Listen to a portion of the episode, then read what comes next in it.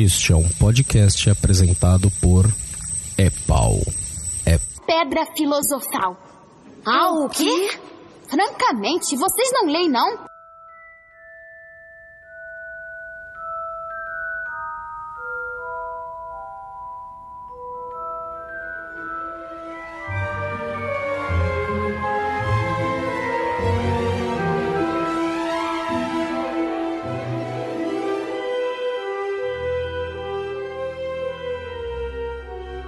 Tiago, o que, é que você pensa disso? Eu gostaria das suas teorias. É, a primeira coisa que eu pensei, e eu até.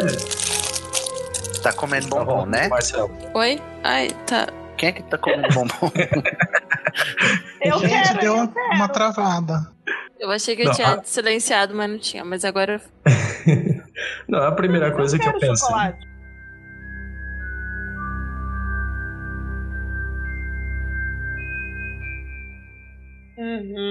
Antes dele sair pro Natal, eles estão lá na sala precisa. Marcela muta o bombom. Ou então tira o bombom do plástico, deixa ele no coisa. Peraí. Ai, meu Deus.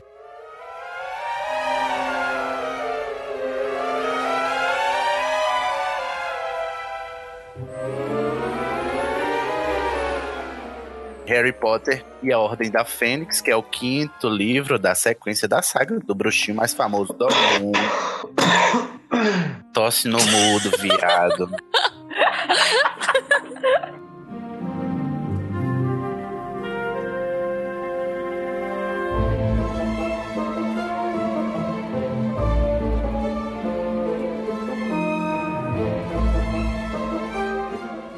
Sejam muito bem-vindos e bem-vindas a mais um É Pau, é Pedra Filosofal, aqui da Corvinal, cheio de rima. Eu sou Sidney Andrade, estou aqui hoje com quem? Tá com a Clarice da Grifinória.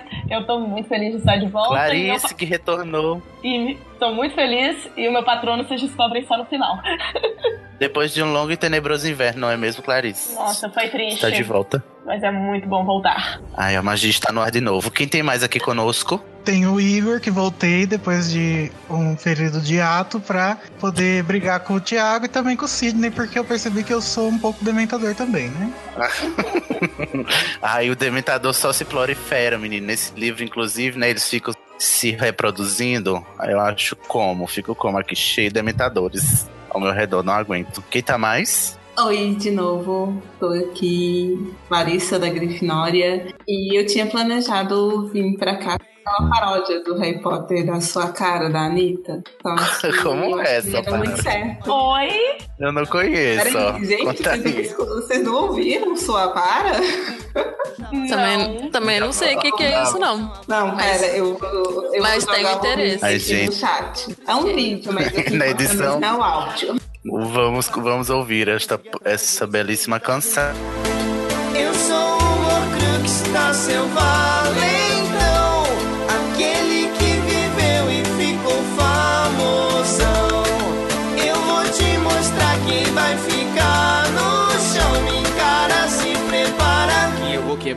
a sua vara E além de Larissa, temos quem também? Olá, sou eu, Marcela Brasil, de novo. Tô muito, muito bem aqui, comentando Marcela sobre é- mais um livro. Marcela é da, Ah, é, eu sou da Corvinal. Da Corvinal também, né? Tinha esquecido. E, né, como não, como não podia faltar, né? E mais nesse livro, tem quem? Tiago, você tá aqui com a gente no seu, seu máximo hoje, porque, né, a, a gente já começa com Dementadores na nossa cara. Ah, pois é, né? Tô aqui, tô aqui de novo. Eu sou o Thiago, eu sou aquele que vocês amam odiar. Inclusive a nossa editora, a Debs, já tá no Twitter de Meu Deus, eu tô aqui rindo muito de como o Thiago tá odiando por conta do nosso último episódio e tal. Ah, eu quero pedir um pouquinho de desculpa pro nosso ouvinte, porque hoje a minha voz vai estar um pouco diferente, porque eu tô gravando com tantas crushes ao mesmo tempo que o meu microfone explodiu. Que absurdo. Tiago, eu já disse que não precisa ser meu crush, tá vendo? Eu sou fácil, a gente se entende, não é boa. Eu já, eu já dei o meu chip aqui na- nesse chat, ó. Já, já tô aqui esperando a magia acontecer. Entre duas pessoas que eu não vou falar nomes, mas tô aqui só esperando.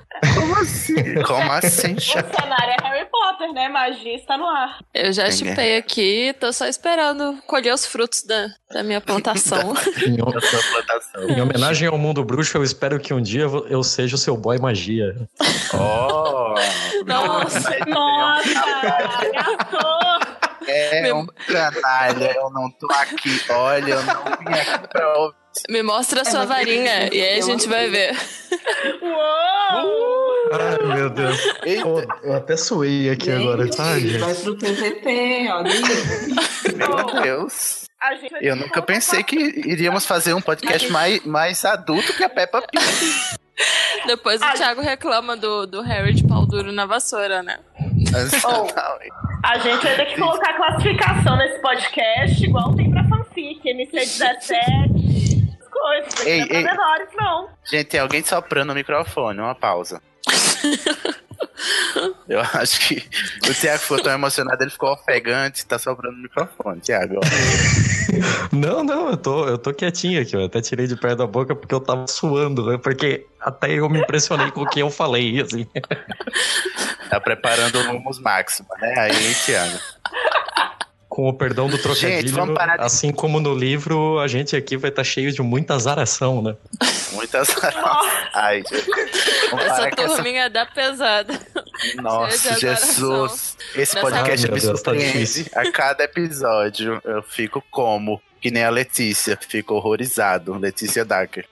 Me ajuda, falar amiga. qualquer coisa. Olha só, gente, vamos parar com essa putaria, porque apesar do, do povo fazer 15 anos, o Harry Gente, tá aí com o hormônio do quê? A flor, da... eu não quero nada editado, não.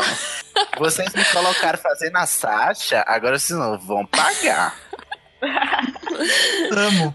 Não, mas A esse gente livro tá é quê? bom, né? Porque o Harry dá uns beijinhos pela primeira vez, então tá de boa. Tá, exatamente. Começa esse clima Hum. malhação, Exato. Né? E os hormônios à flor da pele, você querendo matar o Harry, esse menino, essa, essa criatura que não me toques, pelo amor de Deus. Não sei, gente. Vamos começar, não é mesmo? Sim, Clarice, você que está voltando aqui, que veio no começo e voltou agora, a gente ainda não sabe seu patrono. Revele-os pra nós.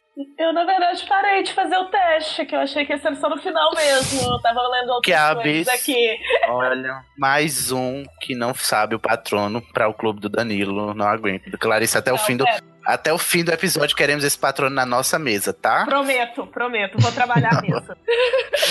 Ah, enquanto isso, vamos começar este livro, gente. Vamos começar a falar de que hoje? De Harry Potter e a Ordem da Fênix, que é o quinto livro da saga do bruxinho mais famoso do universo, né? Que, né, seu título original aqui, como sempre eu tenho, vou, tô aqui gastando meu inglês, já que eu sou a Sasha do podcast, Harry Potter and the Order of the Phoenix. Foi lançado no ano de 2003, lá na Grã-Bretanha, e já no mesmo ano foi lançado aqui no Brasil também. Então já começou a putaria de explorar a pobre da tradutora para ela traduzir em seis meses um livro de, tre- de 700 páginas, né? Vocês, o quanto que essa mulher sofreu na mão dessa editora. Agora É você mesmo? tá defendendo ali, né? Agora eu defendo. né?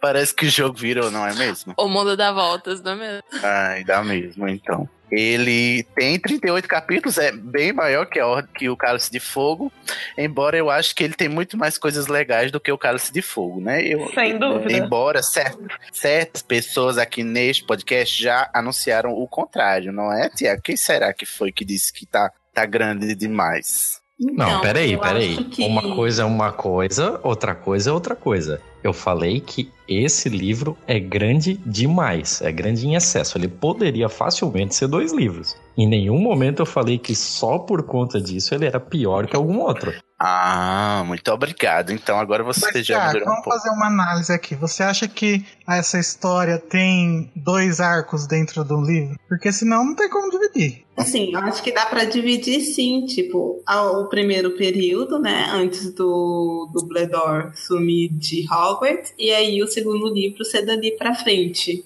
Daria, mas a J.K. jamais faria isso porque ela é obcecada, né, com simetria. Jamais ela ia dividir um ano em dois livros. Ela, ela queria Então, sete a qualquer custo, né? Eu acho que ela deve ter ficado apavorada quando soube que iam ser oito filmes. Que ela.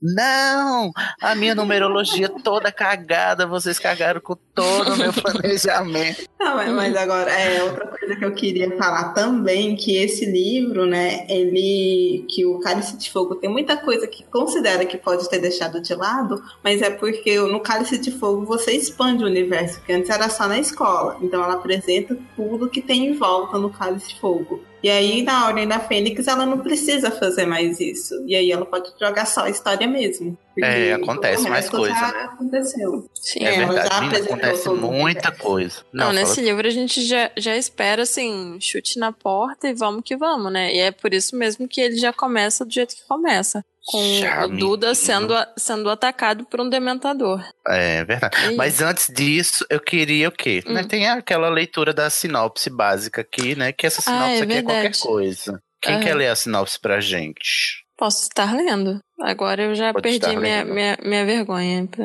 essas coisas. Leia, por favor. Diferente da maioria dos estudantes, Harry Potter jamais consegue se divertir nas férias de verão. Este ano, no entanto, tudo está muito pior do que de costume. Os Dursleys, naturalmente, estão tornando a sua vida um calvário e, mesmo seus melhores amigos, Ron e Hermione, parecem ter esquecido dele. Harry não aguenta mais. Está começando a achar que precisa fazer alguma coisa, qualquer coisa, para mudar essa situação. Quando as férias chegam ao fim de maneira muito drástica. O que o jovem bruxo está prestes a descobrir nesse quinto ano de, em Hogwarts vai virar o seu mundo de cabeça para baixo. Gente, quando eu terminei de ler essa sinopse, eu pensei naquele emoji, não tem? Que é de cabeça pra baixo, assim.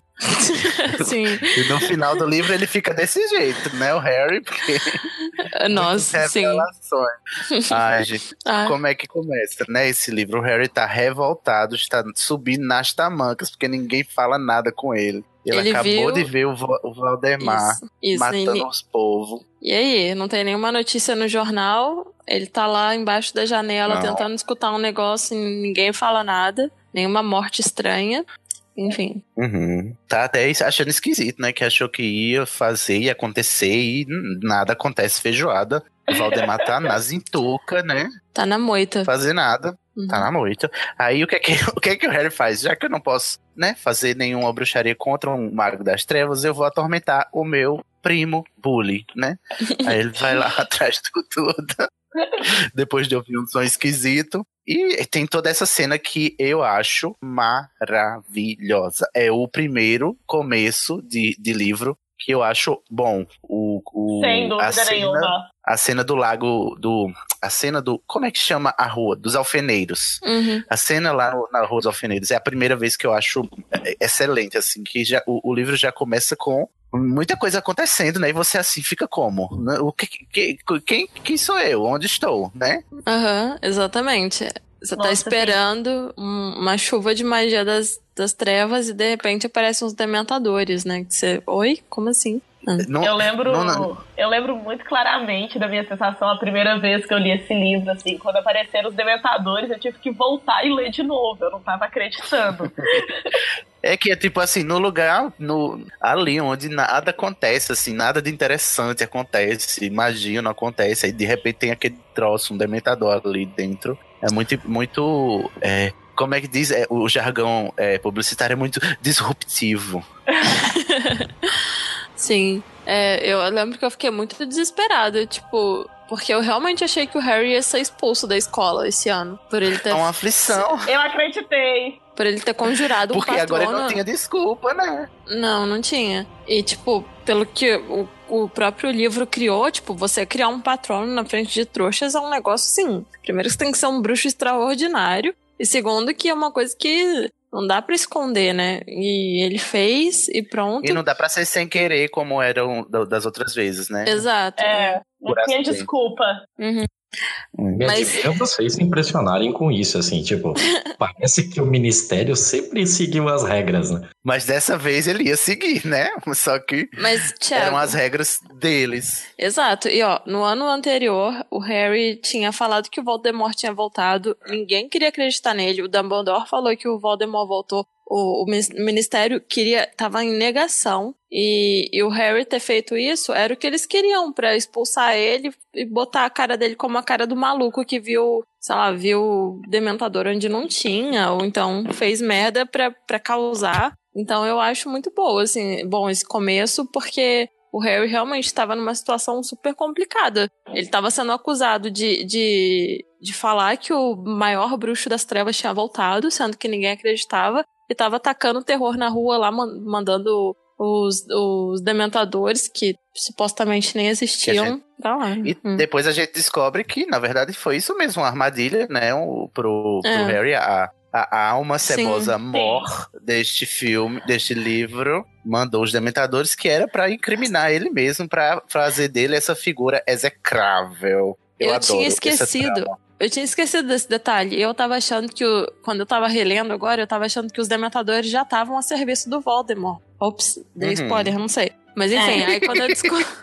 aí quando eu vi que era um bridge, eu falei, nossa, meu Deus, olha só. Não, mas, mas que os dementadores poderiam virar pro, virar de lado e começar a servir o Voldemort, a gente sabe desde o Prisioneiro de Azkaban já. Sim. É, isso é, é plausível, né? Uhum. Tipo, sempre teve aquela dica de que ia acontecer, sempre teve aquela história de que no, na primeira guerra lá eles estiveram no mesmo lado, então era meio que uma questão de tempo mesmo. Uhum. Exatamente. Eu não sei se é no, no terceiro livro que fala que os dementadores adoram Voldemort, porque na verdade ele deixa eles se alimentarem à vontade, né? Não ficam colocando. Isso. Sem É, limites. que ele se, se aproveita, né? Uhum. E sem falar que a gente fica assim, é, o, o Valdemort acabou de, de re- recobrar os poderes, mas ele não, fa não tá fazendo nada, né? E essa, essa estranheza paira pelo livro inteiro. Por que, que ele ainda tá escondido, né? Se ele tá. Uhum. Mas aí a gente vai descobrindo aos poucos. Igor tá caladinho, o que, que você acha desse começo aqui, Igor? Ai, eu acho. Sei lá, acho estranho, porque é, uma, é um, um artifício que ela usou pra poder fazer com que o Harry tivesse algum problemão, né, no começo. Uhum. Mas, mas você não eu, gostou. eu adoro a descoberta de que aquela vizinha dele era uma bruxa também. Sim, já- isso é Sim, perfeito. menino. Ah, maravilhoso. Senhora Fig é uma bruxa, você nunca imaginava. Plot twist na sua cara. Sim, e ela tava ali o tempo todo só de olho no Harry e ninguém sabia. E o Dumbledore estava ali muito o bem, né? tempo todo, só você não viu. Harry também nunca, nunca se dá conta de nada, não é mesmo? Né? Mas aí a gente descobre o E quê? a Que gente já sabe que ela anos o é- Harry A gente já sabe o que ela é? Uhum. já, na- já lá na, na mesma hora Não, não? que ela vai resgatar o Harry. Eu, eu sinto que o Igor quer falar alguma coisa, ele tá com medo de mandar um spoiler. Exatamente. Então, Sim. a hora que ela chega pra salvar o Duda e etc, pra ajudar o Harry a salvar o Duda, ela já explica que ela é que ela é um aborto, que ela é uma bruxa inútil, que ela não consegue fazer nada. Uhum. E, E que todos e- esses Ah, anos ela mesmo tava que eu queria vigiando. Tanto que ela vira pra ele e fala, não guarda sua varinha. Se, se aparecer mais algum deles por aqui, eu não posso fazer nada. Uhum. E o Harry fica como, né? Como é que você sabe, mulher? Como assim? Você que só me dava bolo ruim, os seus É. gatos fedidos, né? dava umas comidas velhas, você tá aí falando de vários que a- dementadores. A senhora Fig, ela é um ponto pro Dumbledore, né? Porque todo mundo fala que ele foi responsável de deixar o Harry lá, mas não tanto, né? Aham, Nem tanto. Agora eu queria dizer, agora, que bom que você levantou essa lebre, porque eu queria dizer que o, o Tiago vem falando da irresponsabilidade do Dumbledore, mas neste livro, o Dumbledore, a irresponsabilidade dele atinge o nível máximo. Porque tudo que acontece nesse livro é culpa do Dumbledore. Tudo. Tudo que acontece de ruim pro Harry nesse livro é culpa do Dumbledore. Eu não o perdoo jamais nesse livro aqui. Porque Ah, ele, em é vez ele de falar as coisas. pressionado, né? Pelo Ministério. Ah, não, mas ele devia ter dito ao Harry as coisas. Se o Harry soubesse daquelas coisas que ele sabe no final, desde o começo, muita coisa desse livro, o Sirius não teria morrido, por exemplo. Ai, Sim. gente. Mas a explicação que o Dumbledore, sim. Dumbledore faz é tão sensata que eu fico assim, tá, é, se eu fosse velha no lugar dele, cansada da vida, eu teria também não falado nada. Eu teria Gente, assim, vai, mas- vai viver a vida, menino, vai beijar show, vai fazer as coisas. Não pensa que você tem uma tem uma, uma- um negócio falando que você vai Uma morrer ou que você tem que matar. É. Mas enfim. Se ele morre, se ele contasse pro Harry, o Voldemort ficaria sabendo, e aí que é o problema, né? É, tem Porque isso Voldemort também. tava na mente dele. Não, mas se ele tivesse falado, por exemplo, porque que ele tinha que aprender o Clumência, muita coisa teria sido evitada. Se ele tivesse explicado Exatamente. É. É, cadê, cadê, cadê o Dumbledore educador, né? Cadê a educação libertadora? Não tem. Acho que não tem. Paulo Não, mas vamos- Freire não não tem tava ninguém. lendo Paulo Freire em Hogwarts. Não tá valendo Paulo Freire, com certeza. O, o Dumbledore Ele também, puxa- sendo irresponsável, nada de novo no front, né? Sim. Mas dessa vez, né, ele causou uma morte, eu acho imperdoável. Ah, eu Fiquei não sei, gente. Não, calma. A gente vai por Tanta gente partes ou a gente já vai morte. querer culpar? alguém? Vamos por partes que aí a gente vai É. construindo a culpa, É. porque eu quero culpar ele tudo, tudo. Eu quero Ai, tá. culpar ele até o final. Bom, o que que acontece? O Harry vai, porque ele usou magia. Aí tem uma cena lá na casa que a gente descobre que o Dumbledore se, se corresponde com a tia Petúnia, né? Todo mundo fica chocado também, né? Que tem um- Absurdo.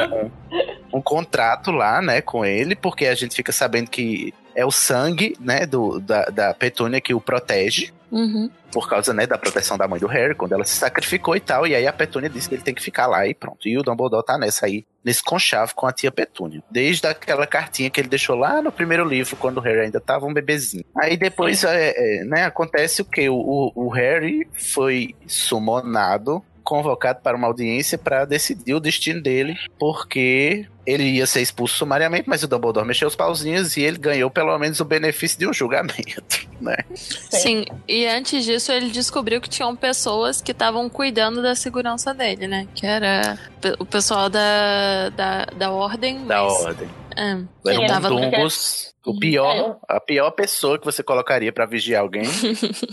eu não sei o que é que o Mundungus faz na ordem, eu sinceramente eu fico assim. É. Uai, Mas já um expliquei ponto nas o que, que ele faz na ordem. Ele, se- ele serve de orelha pro que tá correndo lá fora. Só isso. Não, É, Ele é já verdade. ele não serve. Na boca a pequena, fofoca da né? rua. É verdade. Olha, Dumbledore é esperto então, né? Mais do que eu, por pelo menos. Aí, né, o que, que acontece? O, o, o Harry vai lá pra toca e, e o senhor Weasley vai levar ele pra audiência. É quando a gente Não. conhece. Ele vai pra toca? Não, ele não vai, Vai. pra toca. Ele, não, ele vai direto pro lago. É, pro lado. Ai, mesmo, Largo é, Grimado, Não vai pra gente. toca. como Não vai pra toca. é. Ninguém vai pra toca nesse livro. Ninguém vai Sim. É verdade, a gente conhece o Lar Grimald, que é a mansão dos Black, Uhum. que é a sede da famosa Ordem da Fênix. E a gente descobre o que é, né? Essa Ordem da Fênix, que E é, o é que dá o título. divertidíssimo. Divertidíssimo a gente ver o feitiço do segredo funcionando também, que a casa fica Isso. escondida até que Sim. a gente revele. Uhum. É verdade, aquele Ai. feitiço do segredo é muito bom. Meu sonho é viver numa casa dessa. Não é? Isso. Com aquele quadro que grita histericamente: Seu Não, sangue mas é- sujo, escória É mais- detalhes, alguns pequenos detalhes a gente altera. É, esse daí. O, o monstro eu faria ele mais legalzinho também. Sim, ah, somos apresentados a mais um elfo doméstico, só que esse a gente não adora, eu Tiago. quero ver quem é que vai defender elfo doméstico nessa gravação. Aí, Ai, eu, eu, vai. eu, eu Ai, defendo. Leone. Eu defendo. Eu acredito no- que o que o Dumbledore fala no final faz muito sentido. Se o monstro É, o tivesse pior um é pouquinho de compreensão e amor, ele talvez não tivesse feito a merda que ele fez. Nossa. Tiago, Não. o monstro é vítima Não, da não sociedade tem mais salvação. Aquele ali não tem mais. Não, cara. Os bruxos fazem os, o fei- os, os bruxos fizeram o monstro do jeito que ele é. Não, ele é só, Não é que o monstro é ruim. ele é só um pobre defensor do capitalismo, assim, ó. Tipo, é o cara que não tem mais salvação. né? Tem mais dois livros, Thiago, calma. É, Calma, que você ainda pode Nossa. odiar mais. isso. Gente, e esse livro, ele me faz, assim, me conectar com os personagens que eu não dava tanta bola, assim. Mas aí nesse livro eu penso, cara, olha que, man que bando de gente foda. E aí eu não vou Sim. falar o que, que, que vai acontecer depois, mas meu coração, assim, ele dá uma apertada. É verdade, porque antes dele ir pro. é, o Harry tá. Ele tá sendo é, super vigiado e vem a, a- uma equipe da ordem resgatar ele. Todo mundo viaja de vassoura, né? Vem o olho tonto uma mudo, excursão ali também. Não precisava vir tanta gente, né? Eu acho que chamou mais atenção do que deveria, né? Inclusive. Nossa, mas tem todos duplas diferentes. É, é um plano assim. Mas aí tem vários, vários personagens que são apresentados aí. O, o- tem a Tonks, que ela é muito legal nesse livro, né? Divertida. Tem o, o Kings- Kingsley, que eu adoro, eu tenho um crush nele também, no Kingsley. Gente, me ajuda Som- com esse Somos nome. dois, somos dois. Né, Clarissa, olha, toda vez que ele aparece eu fico como suspiros. Compartilho. e vários outros bruxos O que é que vocês estão falando? É, só o pe- é porque são 12 pessoas, né, que entram lá na casa do Harry pra resgatar, mas de importante mesmo é só. a- a- é, posteriormente, só vai ter importância o Kingsley e a Tonks. Aquele Queen Shacklebolt, não? Isso, é Kingsley o nome dele. Ah, nem. Kingsley nem- Shacklebolt. É que é, É, no- apelido no- em português na tá versão em- traduzida. King. É seria. Queen, é? King. Ah, é, eu não lembrava. Opa. Ah, entendi. Ah, então aí, é o King Shacklebolt, isso mesmo. Bom, aí o Harry tá lá no. tá- é toda aquela zona, ele descobre o que é a ordem e tal, e ele finalmente encontra o Rony e a Hermione. Aí ele mete o louco pra cima deles, né? Dá um piti, faz um barraco, roda a baiana. Você fica o quê, né? Querendo matar o Harry, porque ele tá insuportável. Ele tá insuportável o livro inteiro. E aí, e aí você lembra do Ah, Tiago, né? Dizendo, mas o Harry É. não tem reação nenhuma. Agora, Tiago, tome cuidado com o que deseja, não é mesmo? Deixa. Aí agora ele resolveu reação pelas coisas erradas, assim, é tipo, porra, cara, você não tá vendo o que tá acontecendo? Deixa eu defender o Harry, é, entre aspas, né? que o Harry é um adolescente. E, gente, adolescente é insuportável. Não tem jeito. A hora que ele é legal, ele é insuportável. Ele vai melhorando assim só. Ai, eu gosto, eu gosto do Harry. Tem uma hora que eu gosto do Harry, que é no sexto livro. A gente não chegou ainda, mas eu gosto. Mas tá aqui, a gente não tá conseguindo defender ainda o Harry. Tá, Harry, melhor. Você tá. Inclusive, ele leva vários shades lá do, do quadro do. Como é o nome? Do, do diretor de Hogwarts. Ele, é, cada, é um vrá atrás do outro, dizendo, ah, mas esses jovens acham que têm a razão, acham que são todos incompreendidos. Eu, ai, essa juventude me cansa. Hashtag Não. cansativo. Mas eu queria fazer um adendo aqui, porque colocaram isso na pauta, que a J.K. Rowling, ela queria que o Harry fosse irritante, porque quem nunca foi irritante quando, ela, quando era adolescente, né? Quem nunca causou mais do que poderia, mais do que deveria, e ela falou, eu não quero fazer ele como uma, uma- um adolescente perfeito, eu quero fazer ele como uma realista. Eu acho que ela tem toda a razão. Eu acho que se fizesse ele muito perfeitinho, ia ser chato demais. Sabe? Ah, mas eu já acho tem muita gente irritante na vida real. Faz um personagem que eu gosto de ler. Mas, mas Ah, gente, Thiago, mas ele era o inteligente grande, perto o da. grande desafio. Fala, fala Igor. Eu acho que ele era, ele era uma criança bem inteligente, assim, apesar de ele ser um adolescente cuzão. Não, eu também acho. Eu acho que se eu fosse criado do jeito que ele foi criado, eu ia ser. Quando eu descobrisse que as pessoas achavam que eu era melhor que todo mundo, eu ia ser a pessoa mais snob do mundo. E ele não foi bem assim. Ele foi, tipo, teoricamente humilde. Vamos combinar. Mas, mas também eu acho que ele, é, ele dá, um, dá uns revoltos, mas que eu acho que é compreensível também. Tipo, eu acho que esperar muita perfeição dele é você querer que o mundo seja muito perfeito de um jeito que ele não é. Eu acho que o Harry, ele tá. Não, e sem contar também qual que é a estabilidade emocional desse menino, gente. Olha as coisas que ele já passou. Que tá Exato. querendo cobrar. Ah, e dele. sem falar que ele tem. Ele acabou de ver o, o colega morrer na frente dele, né? Uhum. Né, Não, mas gente? Se peraí, essa parte de real, ele faria depressão. Peraí, mas peraí. aí- Primeiro o Igor, depois o Thiago. Se fosse na vida real, ele entraria em depressão, gente, sério. Depois desses Ah, quatro mas tem anos. gente que. Tem gente que reage de qualquer. de, de todas as formas, né? Um, um, um choque pós-traumático. Gente, É. raiva. A, a raiva na adolescência ela é muito intensa também, né? Sim. A gente vê muito isso É nele. tudo. Que a hora que ele sente raiva, ele sai descontando em todo mundo. Ele não olha muito bem em quem que ele tá descontando. Exato. Eu acho que Porque isso é muito ele- humano. Ele sente muita raiva, só vê tudo vermelho. Não consegue. Uhum. Não tem discernimento. É, vocês têm muita que. empatia, eu fico de cara com isso, assim, eu não consigo ser Ai. empático igual vocês. Cara, Ai, não. Thiago, pelo amor, Thiago, você é um dementador. Ah, mas- Mas ele tava lá, na, na porra da mansão dos Black lá, e tava lá remoendo de Ah, quem foi que é, matou o Quirrell? Quem foi que ganhou o torneio tribruxo? Quem foi que não sei o que? Cara, matou o Quirrell, você não ia nem conseguir chegar na porra do espelho se o pessoal não tivesse aberto todas as passagens pra você chegar lá. Você não ia conseguir ganhar aquela porra pelo tribruxo se não tivesse ajuda do próprio inimigo. Tipo, Cara, tu não tem mérito em porra nenhuma. Ah, não. Ele é para. tipo aqueles é do MBL, né? Aqueles Ah, do. MBL que, que, que acha que tem direito a tudo, que, que Olha, fez por merecer tudo que tem na vida. não, eu não acho que ele tem, fez por merecer tudo, mas eu eu acho que eu invejo um pouquinho a coragem que ele teve nas horas que, que ele Não. teve que fazer as coisas. Porque se fosse depois eu... ele. Ah, ele Depois ele reconhece sobrevivência, na real. Sim, É, mas é o que ele diz depois, gente. É o que ele diz quando vão, quando vão pedir pra ele ensinar a defesa contra as artes das trevas. Ele diz, mas, mas, minha gente, eu tive sorte e ajuda de outras pessoas, não foi talento. Ele mesmo Uhum. reconhece. Então, gente, Sim, porque não. no meio da Não, briga ele só reconhece isso quando ele coisa. tá sendo adulado. Ele só reconhece isso quando estão adulando. da ele. briga. não, mas ô Thiago, Aí, eu vou... Tiago, você tá querendo coerência de um adolescente. É, que, não, e além que tem uma disso- cicatriz na testa. Que tá apavorando disso, ele. Depois, ele ainda se sente culpado pela morte do Sirius, que eu acho que é, tipo, a parada mais foda ainda. Porque, além de tudo, ele ainda se vê no, no, no- na, na parte de, cara, eu fui o idiota que, que armou essa parada toda pra acontecer e o meu padrinho morreu. Então, eu acho que ele, assim, sofreu as consequências da própria. Se você acha que ele foi insolente, se ele foi não sei o que, não sei o que, ele sofreu as consequências disso. Então, eu acho que dá pra você entender que ele foi idiota ele reconhece isso, porque ele teve. ele pagou por, por ser tudo isso que ele foi. É, ele não sofreu a é consequência dos atos. previsibilidade dele, Uhum. né? Ele é muito previsível. Todo mundo sabia o que, que ele ia fazer. É, tanto Ele é, é que muito o Voldemort, impulsivo, né?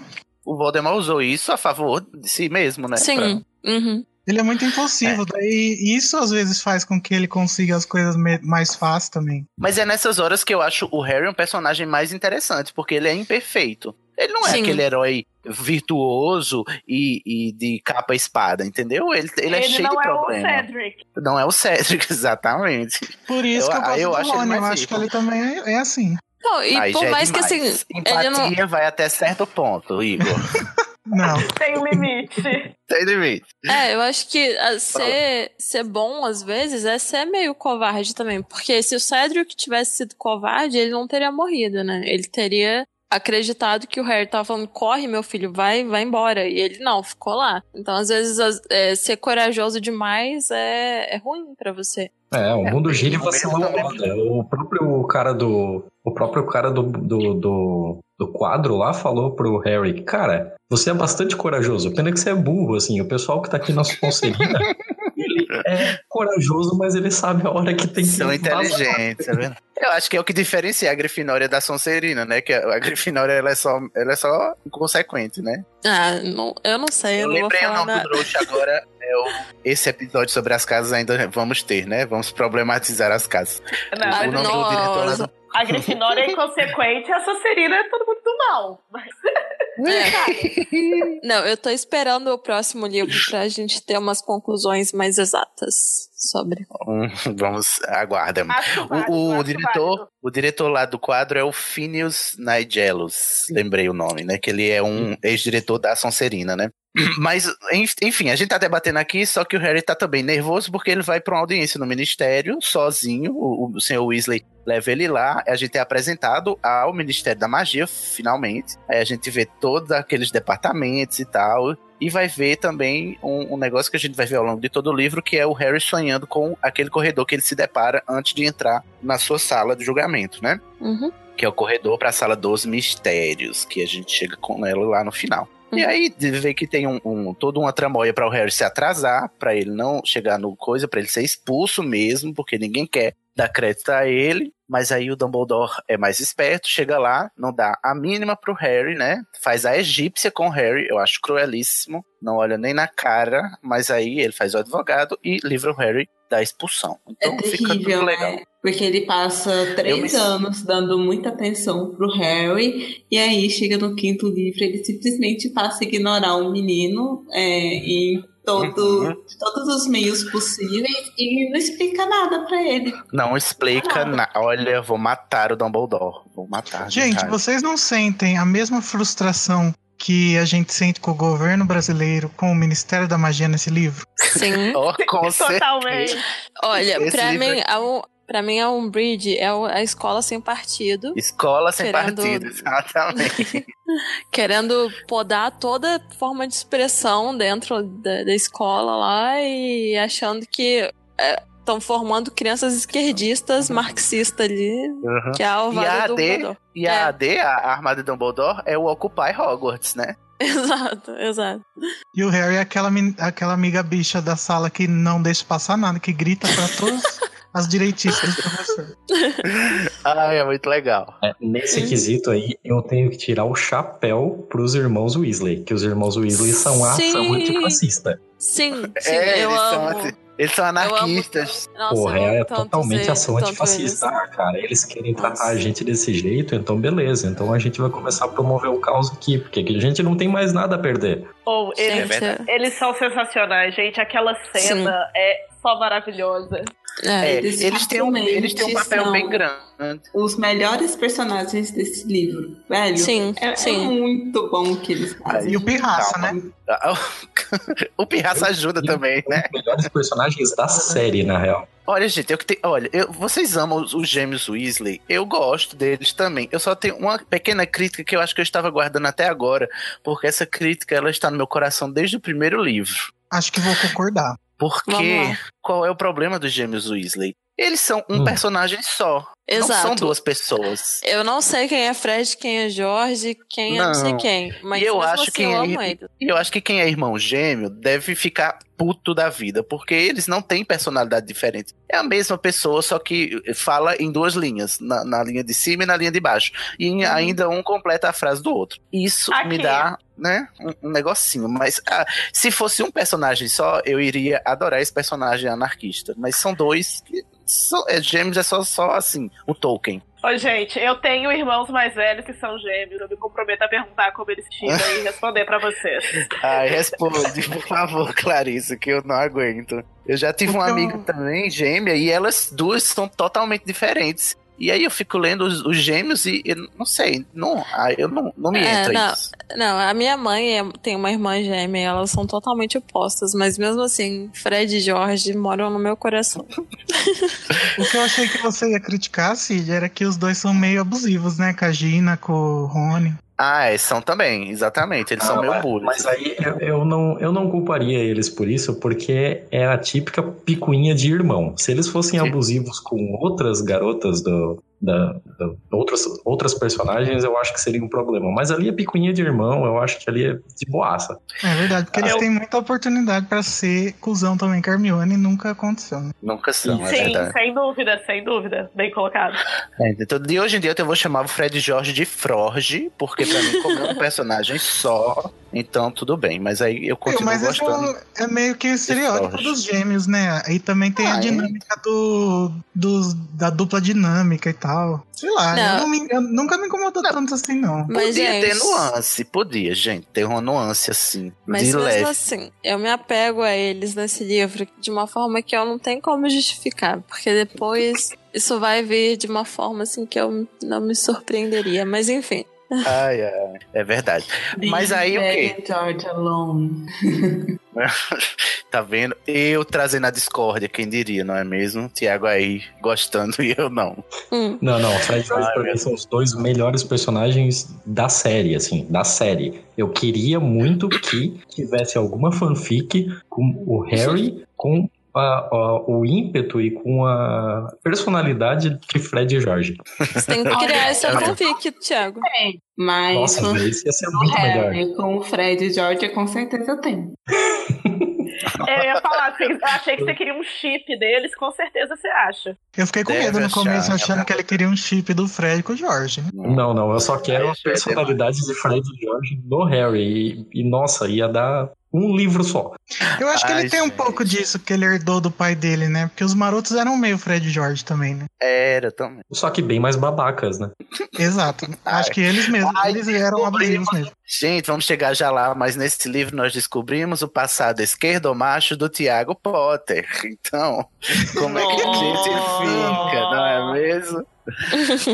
Vocês estão aí achando que Tiago Potter é essa Coca-Cola toda, ele era só um esquerdomacho. Total. Não, Mas mas, não sei nem se ele era esquerdomacho, Foi mas. muita decepção descobrir Muita que decepção. o pai do Harry fazia na escola. Não, Mas a pior, gente chega já o lá. pior- mas o pior não é nem o que ele fazia, é o povo tentando justificar o que ele fazia. É. Ah, porque Porque, né? eles eram muito espertos, muito inteligentes. Eu Sim, Ai, era assim. Gente, vamos chegar lá. Eu quero cabeça. muito esse, eu quero muito esse debate quando a gente chegar lá na hora, pelo amor de Eles Deus. eram meio roubados, né? Porque, tipo, eles tinham a inteligência da Hermione, a zoeira de Fred e Jorge e a babaquice do Malfoy, né? Ah, Sim, Você É, tem era razão. Era os Power Rangers. fazendo na Grifinória. Exato. Gente, a gente já saiu desse né? tribunal. Já saímos do tribunal, o Harry já tá aliviado. Aí a gente vai. Bom, tem várias cenas lá na casa, os meninos limpando a mansão. E o Sirius lá todo sorumbático, porque ele não tá aguentando mais ficar escondido e tal. E vai ter essa barra do Sirius, que ele não pode sair porque ele tá foragido, né? Então não pode aparecer. Espero que o Thiago tenha prestado bastante atenção nessa cena da limpeza. Nessas. Olha a cena da Não, limpeza. É muito chato. Meu Deus do céu, que parte chata. Gente, Mas é não- chato de propósito, você vai entender daqui a pouco. Teremos Ah, problemas cara, daqui tá. a pouco. Tudo bem, assim, ó. Ah, você quer colocar isso como um elemento de roteiro que tu vai resgatar lá na frente? Beleza, mas não precisa ser tão longo e tão chato. Essa Nossa, parte Thiago, a parte do é- hospital são terríveis de se ler. Dá Ah, eu Eu concordo com você. Eu concordo. Não. Da, da- da limpeza da casa, eu concordo com você, Thiago. Obrigada. Ah, é do hospital não. Eu adoro saber do hospital, gente. Mas peraí. Peraí que a gente primeiro vai chegar em Hogwarts. E quando a gente chega em Hogwarts, a gente conhece duas criaturas maravilhosas. Um, o Testralho e dois, a Luna. Gente, É. o que dizer da Luna? Ai, eu adorei o começo do, do podcast anterior que a gente tava discutindo sobre a Luna. Que eu já Luna, tinha- essa É. pessoa, né? Que você olha assim e diz, que criatura esquisita, né? Mas aí quando chega no fim do ano, você tá best friends. Exato. forever, É né? nesse, é Ai, nesse o Rony livro é muito que a abusivo gente. com ela, né? Coitado. Ah, o Rony é todo cagado, né, amigo? Vamos combinar. Mas é, é nesse Você livro. defendeu o Rony aí. É nesse livro ou no livro anterior que a gente descobre que existe o Pasquim? Que é o livro. É nesse. É nesse. É nesse É. que a Hermione solta no trem que o Pasquim só tem bobagem. Aí ela, O- É. a Luna vira, vira pra ela e fala: Meu pai é o editor. Meu pai é o editor. E ela lá lendo de cabeça pra baixo, sempre lê de cabeça pra baixo. Eu me. Eu Bom, e me... o papo acabou nisso, né? Porque, tipo, se fosse o Rony falando a mesma coisa, aí, tipo, Rony, ah, o Pasquim só tem bobagem. Luna, meu pai é editor. Rony, seu pai é um idiota, né? Tipo, porque Ah. sou muito otário. O Rony é muito otário. Esse Muito. Velho, o, o, o Rony é muito a cara dele fazer isso, velho. O, a- eu lendo os livros agora, o Rony é muito idiota. Muito idiota. Sim. Eu O não Rony sei. Ele é Eu um acho que- inconveniente que, não sabe O Rony, quando parar. Com dinheiro, Ele não sabe um quando parar. Não sei. Eu Igor, tenho um você tá pouquinho de sozinho, tá vendo? pleasure com isso. Com o quê? Não, tia? gente, eu concordo com tudo isso que vocês estão falando. O- só que eu gosto do. Eu gosto da realidade que existe por trás desse personagem, entendeu? Eu gosto que. Eu realmente conheço pessoas assim. Eu já fui uma pessoa assim. Eu me, eu me relaciono bem com essa narrativa do Rony. Por isso que eu, Eu- gosto do personagem. Não, eu concordo também. Eu acho que é muito chato você ficar criando personagens perfeitos que, tipo, a Hermione. Hermione perfeita, Não, acabei- rainha. Se fosse só um livro da Hermione, estaria muito fácil. Mas, assim, não é nem que eu tô falando que ela é pior, ela é maravilhosa. Mas que, gente, a gente gosta do drama, a gente gosta de não saber o que, que tá acontecendo. E aí, é os personagens burros, Ron e Harry, que vai dar essa pra, isso daí pra gente. Mas o meu problema, o Ai, Rony, ele é um personagem muito bem escrito pra mim. Eu concordo plenamente que ele é um personagem muito bem escrito. Só que é aquela coisa, é aquele personagem que é, a personalidade dele me irrita demais. A presença dele e tal. E é por isso que eu não, eu não acho ele um, um, um mau personagem. Eu acho ele um bom personagem que eu detesto. Não, eu É, eu tenho concordo. um pouquinho, Ah, então. eu tenho um pouquinho de guilty pleasure com ele, assim, eu me identifico um gente. pouquinho com a grosseria dele. Ai, É. Tiago, você é bem, bem o tipinho mesmo. Então, Olha aí, Thiago. É por isso que ele é um bom personagem. É por isso que ele é um bom personagem. Vocês falando que a Hermione é perfeita, né? Mas ela não é. Ela é orgulhosa. Ela gosta de saber tudo. Uhum. E ela, É, ela ela é- sempre sente muito a hora que chama a atenção dela. Ela não tem aquela coisa assim. não é E- ela só finge. Não, ela não é, nem um pouco. Não, Ela não maior... sabe Gosto muito dela, mas ela é um pouquinho rasa. Ela é o grilinho da consciência dos dois, né? O- os dois é muito. Vai na louca, ela é aquela amiga que fala: Ô, peraí, senta aqui. Mas- e ela é a que um tem as melhores que você tá ideias. fazendo. Mas, gente, olha só, vem cá. A gente descobriu aqui que todo ano esses meninos eram carregados por uns cavalos invisíveis. Uhum. Vocês ficaram quando? Como? Quando descobriram isso? Porque, né, assim, Eu- não sei. Eu fiquei confusa. Eu fiquei muito confusa. Confusa. Porque eu achei que no primeiro ano eu lembrava que no, no filme eles iam de um barco. Eles iam com De barco. barquinho. É. É, aí depois. É só no primeiro ano. Aí depois É, eu não sei a de partir onde do que segundo, apareceu. É porque a partir do segundo a gente nunca vê o Harry chegando de um modo convencional. No segundo ele chega no segundo. carro. No Isso. terceiro ele chega, ele vai com o ministro, né? Um negócio assim. Hum. Não, ele não vai com a carruagem no terceiro. No terceiro, ele é o que. Ele é, é, contra, é quando ele encontra o Remus no trem, né? Que aparece o Dementador e tudo. Ele vai com a carruagem normal, só que a carruagem. é puxada por nada. Escreve Por nada, é livro. verdade. É, ele, ele não vê o que puxa a carruagem, ele só vê a partir do quinto livro. O terceiro Aí eu o quero- quarto, um pouquinho ele chega, ele chega normal. É, temos essa barra aí que eu sei que o Tiago vai puxar. Puxa aí, Tiago. Não, eu, eu acho um pouquinho de falha, porque, ah, depois, lá pra frente, o Hagrid vai explicar que só quem consegue ver aquela parada lá é quem já teve, é, quem já viu a morte de perto, né? Uhum. Mas Uhum. peraí, o Harry viu a morte Não. quando ele era um bebê. Não, Não, do Cedric. Não, não- não é ver a morte de Cedrico. perto, é você passar por uma experiência muito traumática. Não, é quando você vê alguém morrendo. É, quando você Mas vê se alguém for quando morrendo, você vê alguém bebê. morrendo, Não, não O precisa ser Harry viu a mãe dele morrer. alguém morrendo. Exato, o Harry viu a mãe dele morrer quando ele era um bebê, era pra ele ver desde Não. sempre. aquilo. Mas é- não, mas ele não lembra. Quando você é um bebê, você não tem essa lembrança, você não tem essa coisa de você saber você que a tem- pessoa tá morrendo. Aí quando só quando ele viu o Cedrico que ele teve noção de que tinha alguém de fato morrendo. Quando ele era um É bebê, porque eu acho que é era- passar pela experiência da morte, né? Que É. É, teve, você né? tem que ter noção do que é a morte pra poder experienciar a morte, né? De verdade. Eu queria só dizer, Assim. com tudo isso, que todos vocês iam sair perdendo, porque eu ia saber dos testralhos desde o começo, porque eu não preciso enxergar mesmo. E eu já ia Uhum. saber que tinha testralho ali, entendeu? Ah, tá bom então, Esses- Cid. É muito né, fácil pra esses- você. Ah, tá bom. Esses videntes aí, com suas, suas, suas falhas aí, ficam muito apegados, distraídos com a visão, não percebe que tem coisas invisíveis por aí. Se fosse eu, já tinha Olha, sabido desde Cid, que eu saiba. Não, mas gente, mas é o seguinte, mesmo essa questão de não ter visto antes ou não, não é possível que essa fofoca não circule em Hogwarts. Não é também, exatamente. Um estudante que tenha tido essa experiência viu ver e fala, ô galera, o que, que é isso? Não estão vendo esse chão aí, não? Como que isso não acontece? Mas, gente, não é normal uma- crianças, ver- eu acho, terem passado por uma experiência dessa. E ainda, se, se você vê que tem um cavalo puxando e o outro vê que não tem um cavalo puxando, pros dois, as duas. a- os dois cenários são tão comuns que ninguém precisa comentar. É verdade. Não, mas, Mas, a é, questão não. é, a, é a mudança. Alguém que te- passou por essa experiência durante o período na escola. Um ano não tinha, outro ti- um ano tinha. Eu ia achar Uhum. estranho. Ah, tá. Sim. Olha só, é, na cena que eles vão subir nos testralhos pra viajar para o, o ministério, que os três que não conseguem enxergar ficam lá desesperado porque não conseguem subir nos cavalos. Eu, fiquei assim, eu sempre fico desesperado porque eu digo, Luna, é só dizer, fecha o olho, que aí você só vai sentindo o cavalo. Você não precisa ficar olhando pro nada, é só fechar o olho e pelo tato. Mas ninguém tem Uhum. essa brilhante ideia de ir pelo tato no cavalo, entendeu? Eu fico E revoltado coisa, Essas porra não fazem barulho, não? Carregando aquelas carroças? Uhum. Ah, faz, né? Mas barulhos em Hogwarts é o que não falta também, né? Enfim, gente. Todo chocado com os Silêncio. testralhos. Vamos precisar de um episódio só para eles. só que não.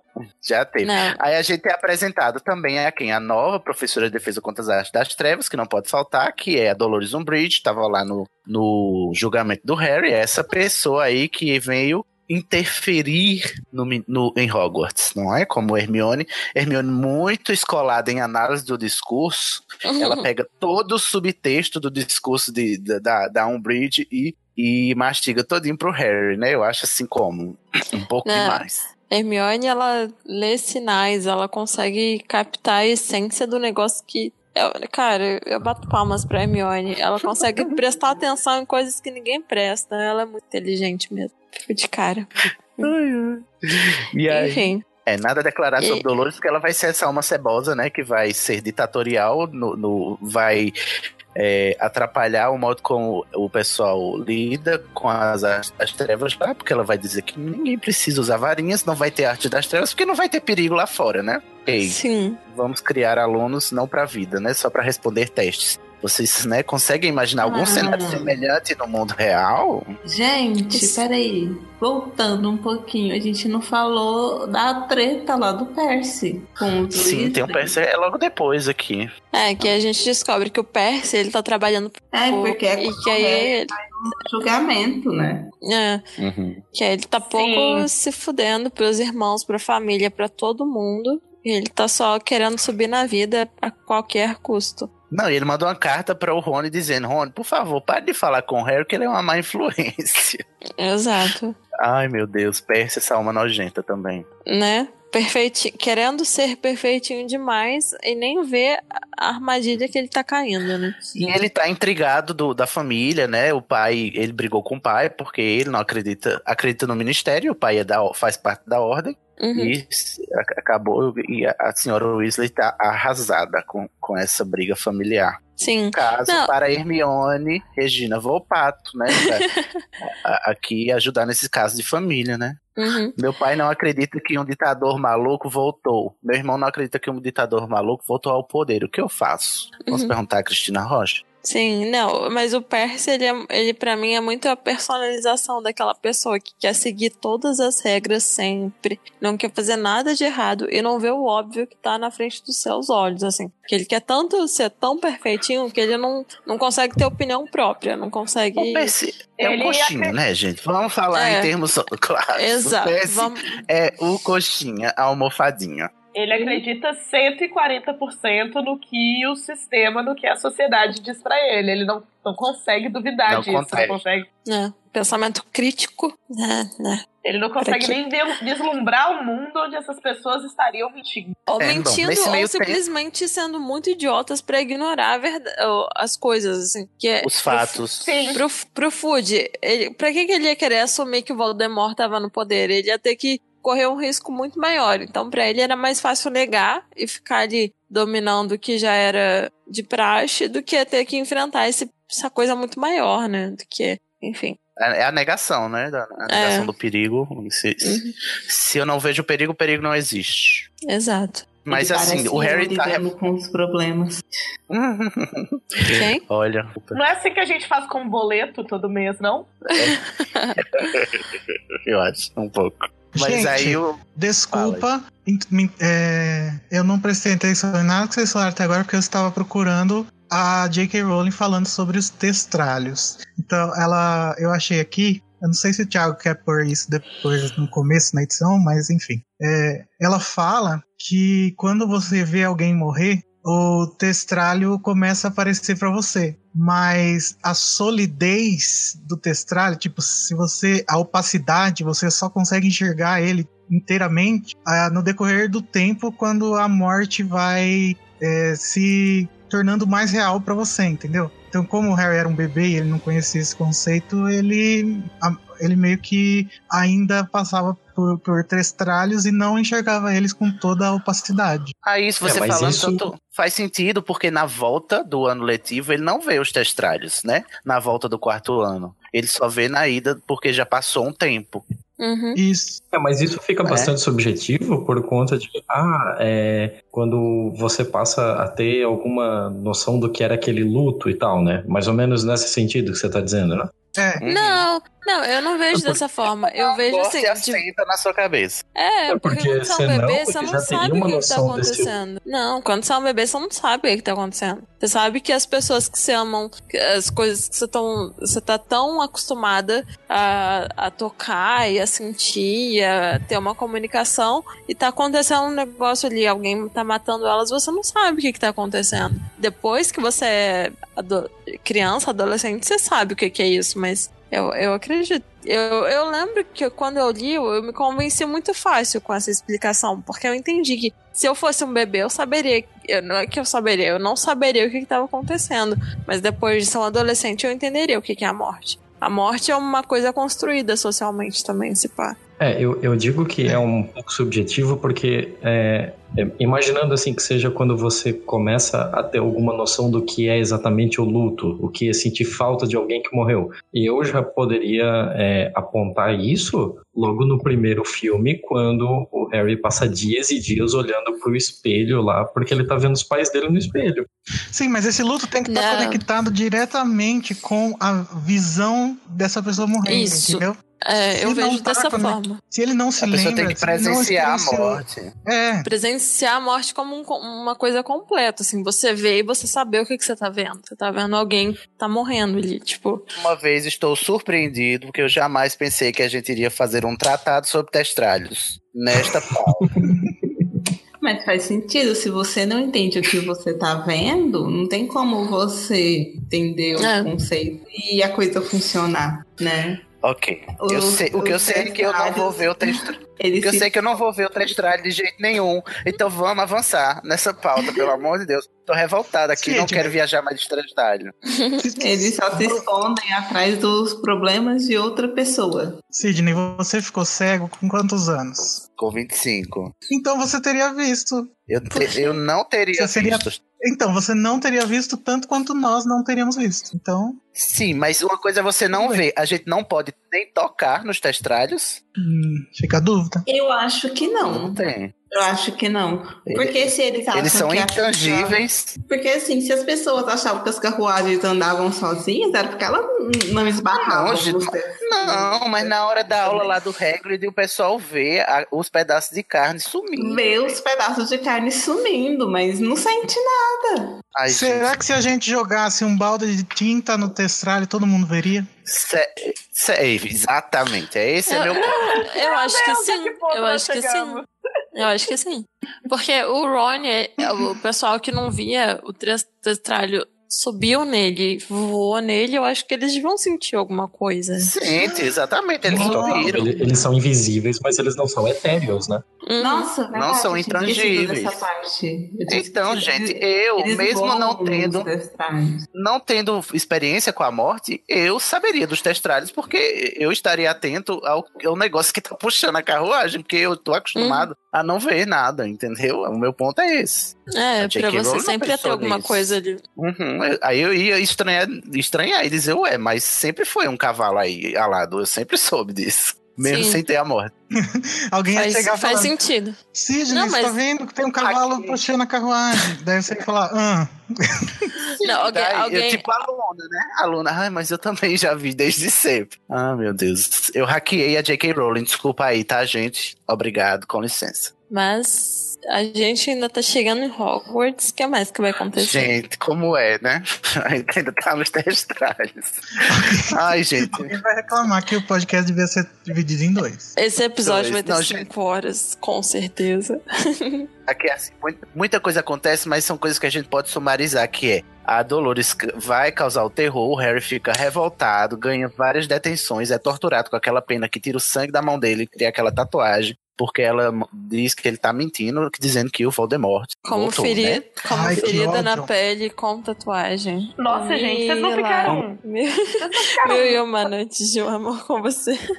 Enfim. vocês não ficaram muito chocados com isso quando vocês leram, não? Sim, eu com queria mandar certeza. matar. Gente, Nossa, pra mim, assim, eu, tortura, gente. Não é castigo físico. Isso não pode acontecer. Tortura física, exatamente. Meu Deus. Tortura, é, abuso de é tá poder. sabendo disso? mas em tempos de terror. O Rony a gente- fica horrorizado. A Dolores é, o- é completamente a, a personificação daquela síndrome da pequena autoridade. Exato. É uma Perfeitamente. fascistinha, né? Uma fascistinha de merda. Uhum. Ai, Enfim. ódio. Aí ela fica com mais sede de poder, vai ganhando poder assim, a- através dos decretos, né? Uhum. Escola sem E partido. aí Uhum. a escola sem partido vai ficando cada vez pior é, Ah. ensinar alguma coisa em Hogwarts. Tem as, a Dolores Um- Umbridge é a direita brasileira. Exato. Direito brasileiro. Tem as Camisinha. inspeções. Eu adoro quando ela vai inspecionar a aula da Minerva. Eu fico de Nossa. alma lavada. Sim, sim. Minerva, melhor Sério? pessoa. Minerva e Ai. um, Umbridge são, as, nossa, as melhores interações. E a né? vez- Cada não, e a resposta que ela dá é ótima, ela fica completamente sem reação. E a E a Minerva faz que- tudo assim, sem sair do salto, né? Maravilhosa. Exatamente. Sim. Ela é a Gretchen inglesa. Mori, não é nem pra você estar aqui. Não era nem pra estar aqui, linda. O que, que você tá fazendo? E ela, e a única vez que eu consigo amar o Snape de verdade é na inspeção dele também, porque dá muito Sim. shade na, na Dolores. Dolores, manda mais que tá pouco. Gente, Aí, o nome por dela, né? É, significa Dolores. dores. Exatamente, já. Chequei dando a letra aí. Por causa da Dolores, o- o pessoal fica revoltado, a- arma o motim, a Hermione dá a letra que o Harry podia ensinar, a defesa contra as artes das trevas, aí tem aquele negócio, ah, mas eu não consigo, ah, mas você já viu a morte, ah, mas não sei o que, aquela punhetação, ele acaba topando e, e vai um monte de gente lá pro cabeça de javali e eles formam a armada de Dumbledore. Exato. Porque, né? Porque se o, o- Ministério tá desconfiando que o Dumbledore tá criando um exército, por que, que a gente não diz que é o exército Dumbledore, não é mesmo? É o nome Né? mais apropriado.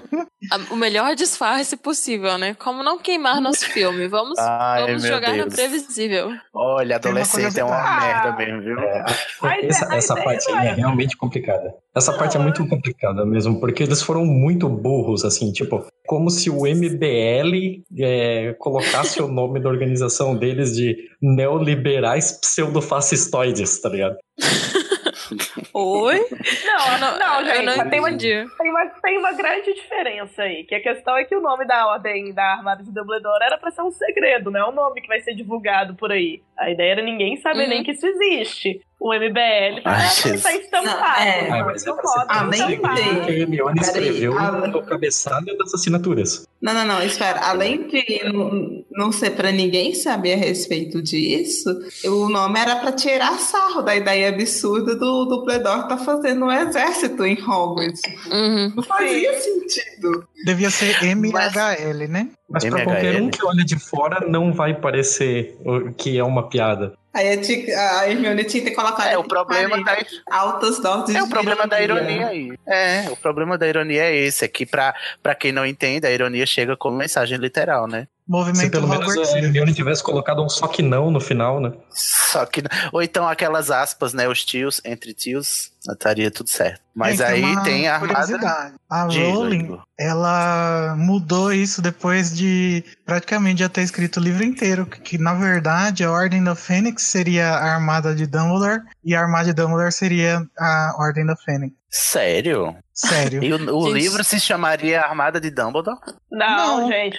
Eu tô bugando aqui, pera. Sim, fica muito estranho. Então, é, porque aí, é, realmente, ainda bem que mudou, porque o. o não faria grupo que sentido que, combateu a ordem é, da. o grupo, exatamente, o grupo que combateu o Voldemort ser armado de Dumbledore. É, tipo, é muito poder pro Dumbledore. É, Uhum. é, é tipo fazer igual o, o, o Voldemort faz, né?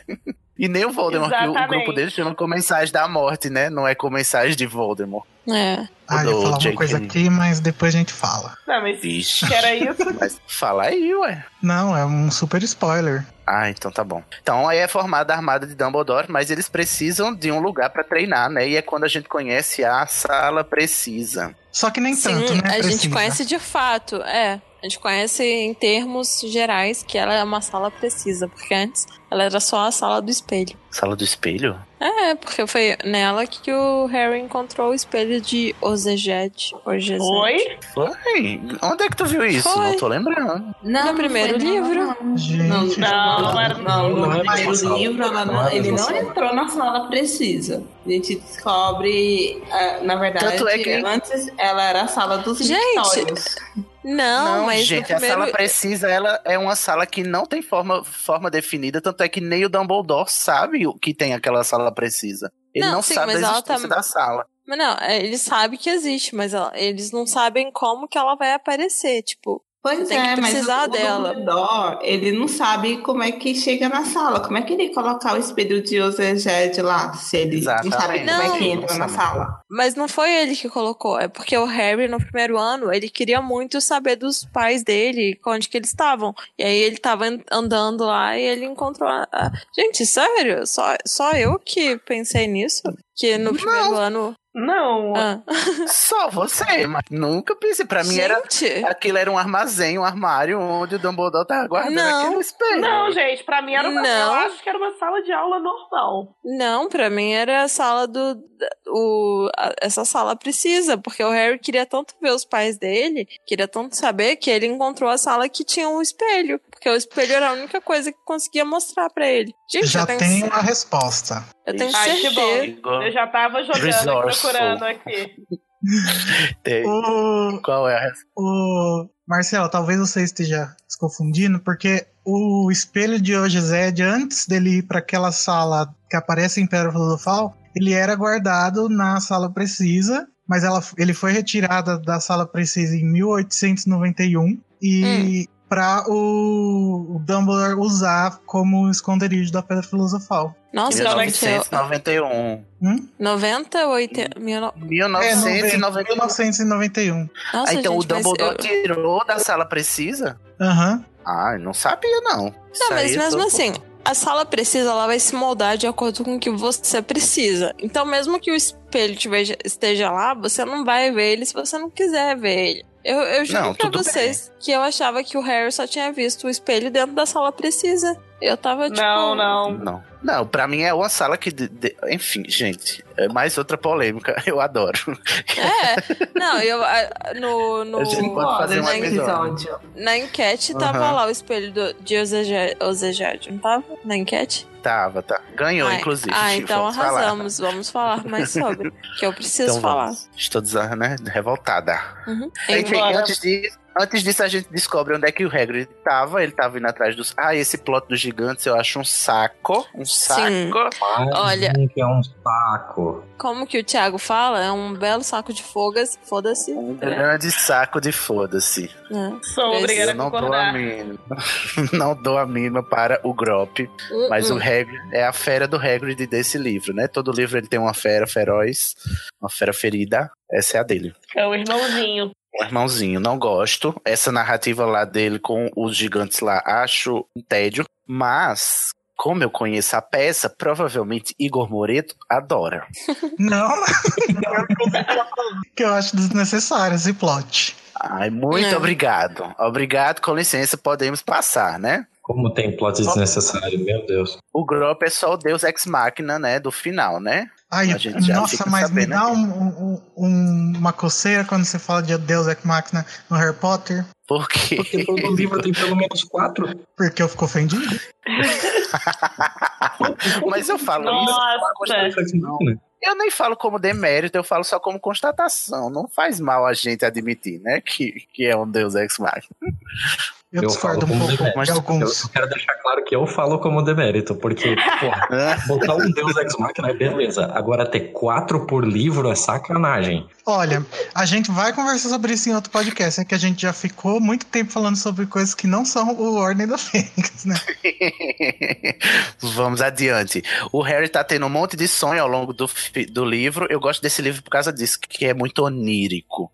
O Harry tá o tempo todo sonhando com aquela porta e tal. Aí de repente ele sonha que tá, que é uma cobra e tá atacando o Sr. Weasley, né? E é quando ele descobre a conexão entre a mente do Voldemort e a sua própria mente, gente. E aí, como é que tu né? E como é que o, o- a mente do Voldemort tá na cobra e tá no Harry? Tiago, o que, é que você pensa disso? Eu gostaria das suas teorias. Não, a primeira coisa que eu pensei sobre isso é que talvez o Voldemort fosse um animago. Eu não, não fiquei agindo muito em cima Hum. desse tipo de coisa também, porque, porra, é, ela fica jogando um monte de coisa, um monte de coisa, e depois, com, com todo o conhecimento que tu tem daquele mundo naquele momento, você não consegue encaixar alguma coisa ali. Aí, Uhum. 400 páginas depois, ela vai mostrar um mecanismo miraculoso que resolve todo aquele problema que ela criou. Mas você não tinha como chegar naquilo antes de ter lido. Qual é? Não, não, eu tô desabafando de outros livros, na real. Tô,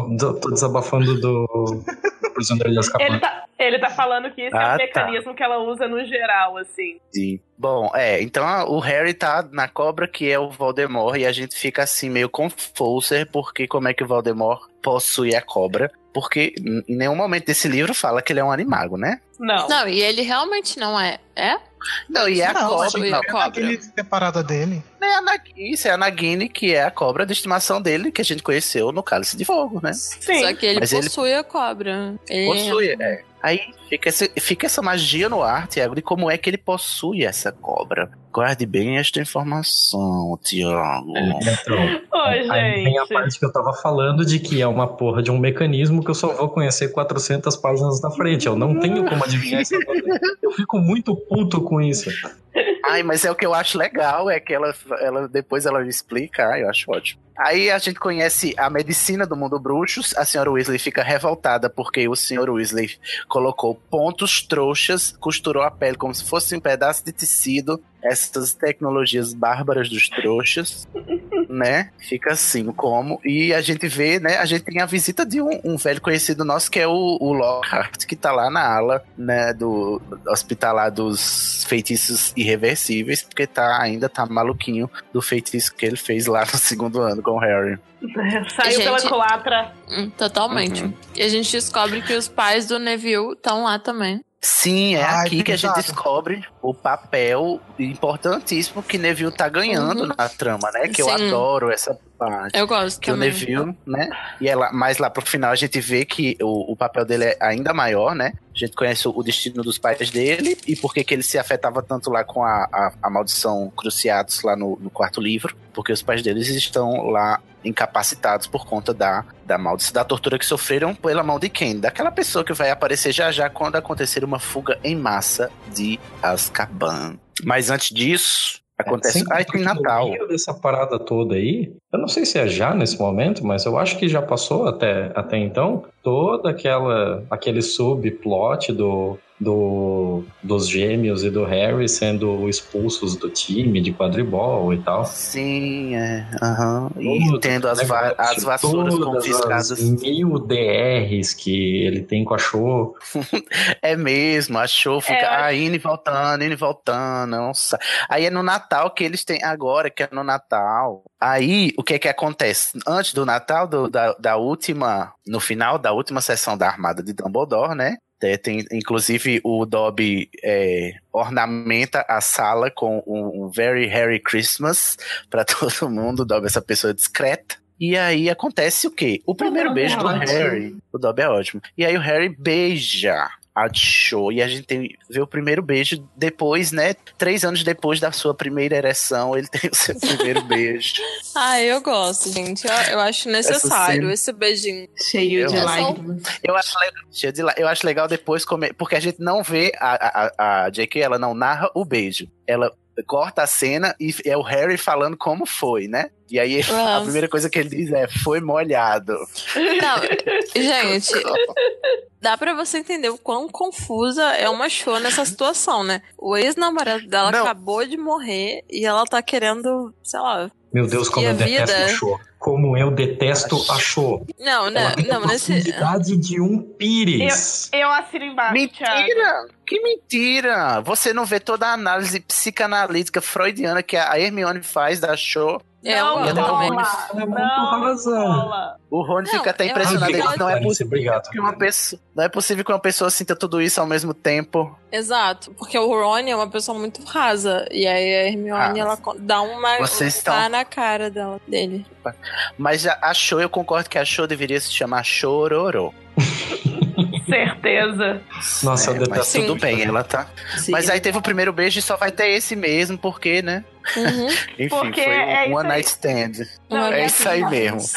E é assim que adolescentes funcionam, né? Depois que você dá o primeiro beijo, você não quer beijar mais, não. É o primeiro e parou. Aí vira a, a porra Ah, sim. louca, o Harry só faz cagada. É, o Harry é meio cuzão com ela também, né? Mas ela acho, também tem é. os motivos dela. Mas, enfim. O Harry, é Eu- que assim, a Cho tá fragilizada e chata, tá. Mas o Harry não se ajuda muito, né, amigo? Não. Vamos combinar Uhum. que o Harry é. Eu detesto defender o Harry, mas nessa questão do relacionamento dele, eu, eu, eu vou ter que defender o Harry, assim, não dá. O achou não dá. Não dá.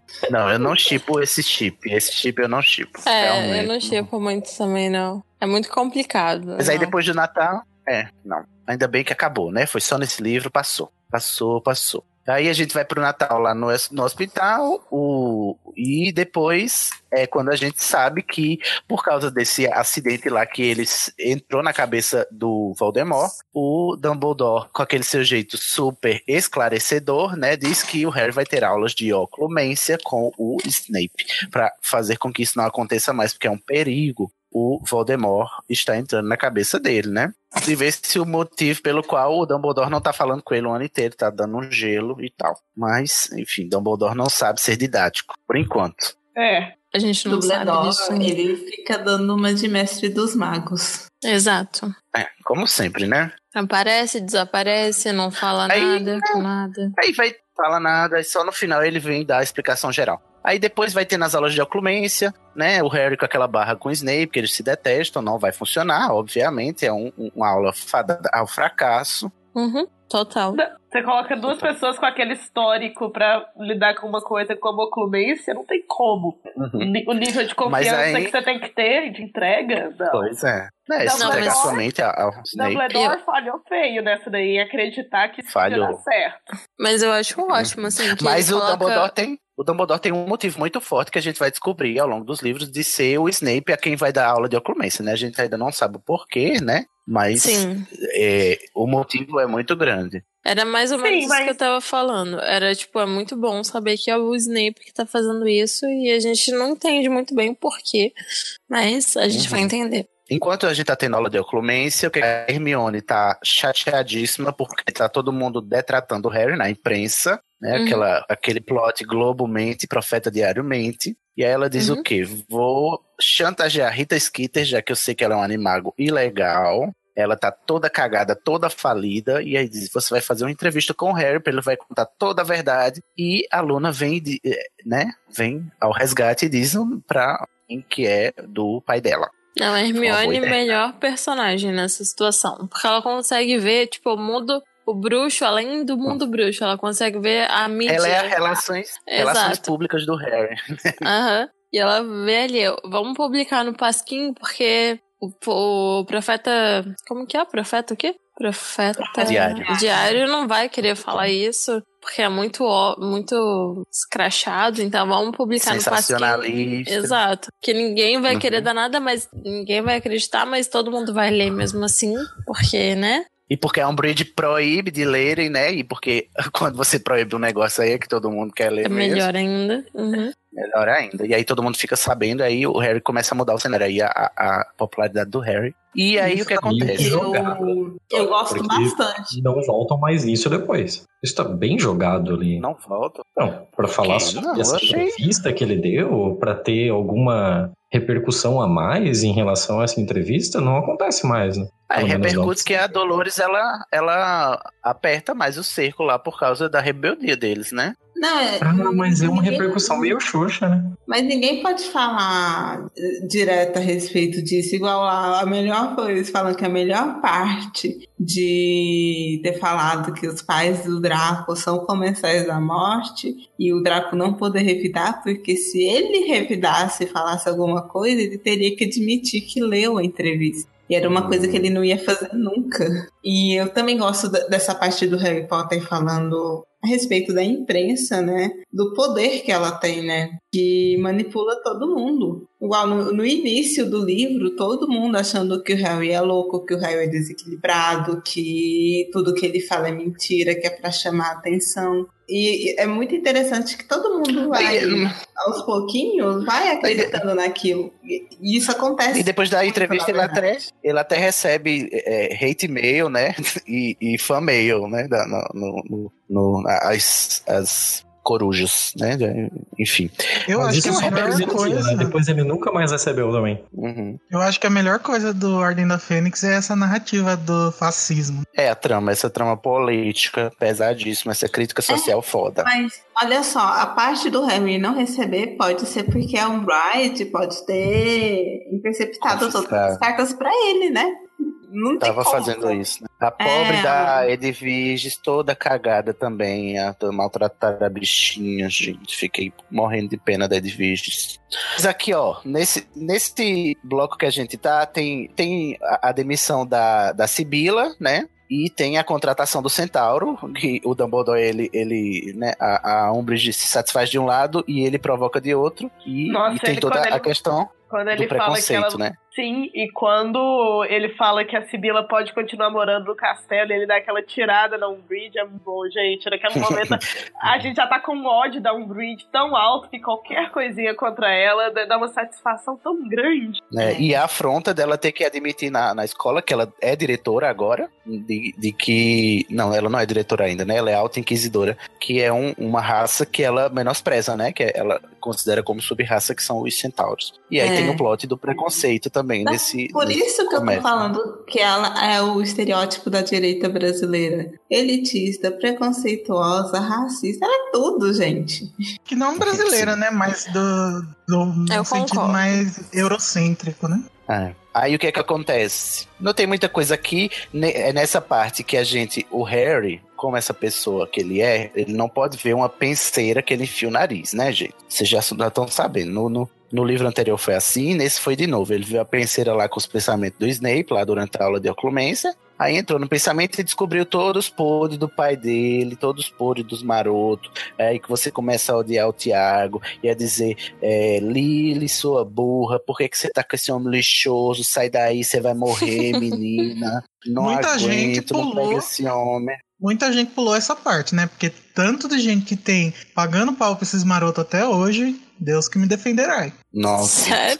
O único maroto que eu perdoo é o Lupin. E mesmo assim, nem tanto, porque o Lupin, ele era conivente, né? Ele é só um em cima do muro aí que não quer dar um partido, tem uns miguinhos ali e não vai falar nada. Ele foi completamente. Agora, é claro que o. Snape não era, Mas não era que falar. cheirasse o Snape, né? Mas dá, dá a entender que eles eram bullies também, né? Falar porque todo mundo ainda paga pau pros marotos. Porque a maioria das pessoas que paga pau pros marotos foram os marotos na escola. Uhum, também tem isso. Ah, mas eu acho que chega uma hora que a gente percebe, né, que a gente foi imbecil. Insistir nessa, nesse Olha, não é todo mundo que percebe, não. Infelizmente, nem todo mundo, é. Not all. Not all men. Ai. Tiago, fala aí, o que, é que você achou dessa memória? O Thiago mandou mensagem no chat falando que acabou a luz. Ih, ah, tá bom. É, então, depois da depois da pior lembrança, aí, bom, o, o Snape fica possesso com o Harry, para de dar aula de oclumência. Aí vai ter várias coisas inúteis, aqui na minha opinião, gente. É a orientação vocacional, o Harry quer ser auror, né? O, o, o Hagrid apresenta o, o Grop pra a Hermione e o Harry, porque ele vai ser demitido e ele quer que eles cuidem dela. Tem as provas dos gnomos, né? Que são os testes dos quintanistas. Quintanista, tô parecendo fanfic writer, né? Sabe o que eu acho que aconteceu? Ah. Eu acho que a J.K. Rowling colocou num papel assim tudo que ela queria desenvolver até o quinto livro, porque a partir do sexto ela ia começar a concluir a história. E aí, quando ela começou a escrever o quinto, ela falou: Ué, acho que eu esqueci algumas coisas, vou colocar tudo nesse mesmo. É, parece mesmo. É que é muito cheio, né, de coisa. Aí tem, tem as provas dos. Vocês têm alguma coisa a comentar disso? Não, que não acontece muita coisa, né? Tem a, Ah, partida eu- lá do, do quadribol. Eu gosto de ver a armada de Dumbledore se dando bem na, na prova de defesa contra artes das trevas. Sim, é verdade. Eles se dão bem. No, no- o, o Harry faz um patrono só pra se exibir, porque o, o, o examinador pede, né? E tal. Pontos extras. Ponto extra, ele aí todo ostentando, ostentação. Patrono, ostentação. Mas é durante o. Não sei, durante a prova. É durante a prova de história que o Harry tem uma visão de novo, que é do Sirius sendo torturado no corredor, lá no Ministério do. Ih, menino, como Ministério é o nome? da No departamento. Magia? É, lá no Departamento departamento de Mistérios. E aí ele fica o quê? Atordoado, despirocado, fica aquele urso do pica-pau, né? E não sabe pra onde ir, de, de não sei o quê, e diz que tem que ir salvar ele lá no ministério. E aí você vê que. e aí é quando eu entendo o Tiago que diz por que, que ele não foi chamar alguém, não é verdade? Ele foi fazer por si mesmo. A Hermione tentou fazer, né? Trazer alguma razão a ele, até fizeram um plano lá pra ele se comunicar com o, o, Sirius lá no, no Largo Grimaldi. Só que tinha todo um plot pra forjar a ausência dele do Sirius lá. Foi todo um plano muito bem arquitetado, né? Inclusive com a participação do monstro. E aí é o Tiago tem razão quando a gente odeia o monstro, né? Essa hora eu fico. Não, não muito- tem como defender. Não tem como. Ele não. Não dá pra defender. Amiga, me ajuda, né? Você pensar em como tudo seria, teria sido diferente, um detalhe desses, não, dá muita raiva. Eu não perdoo. Pois é. Não perdoo, jamais. Aí o. Só que durante esse. Essa tentativa, essa comunicação, a Umbridge é, flagra ele lá na sala dela, que era a única lareira que estava aberta, né? E prende todo mundo, aí prende a Gina, prende o Neville, prende a Luna, prende o Rony, prende a Hermione, todo mundo sai preso. Inclusive com aquele, aquele bando de Sonserinos que estão puxando o saco da Umbridge, né? Eu esqueci como é o nome deles, é a... Outro lado, aquela Nossa, arma não pra- lembro também. Não tô Pra lembrando. fiscalizar. Inquisitorial. Isso, é o MBL lá da, da Umbridge, é, Brigada Inquisitorial. E aí eles, eles capturam, inclusive o, o Draco tá lá, aí a Hermione, pra se safar, ideia genial que é levar a Umbridge lá pra o, o Grop.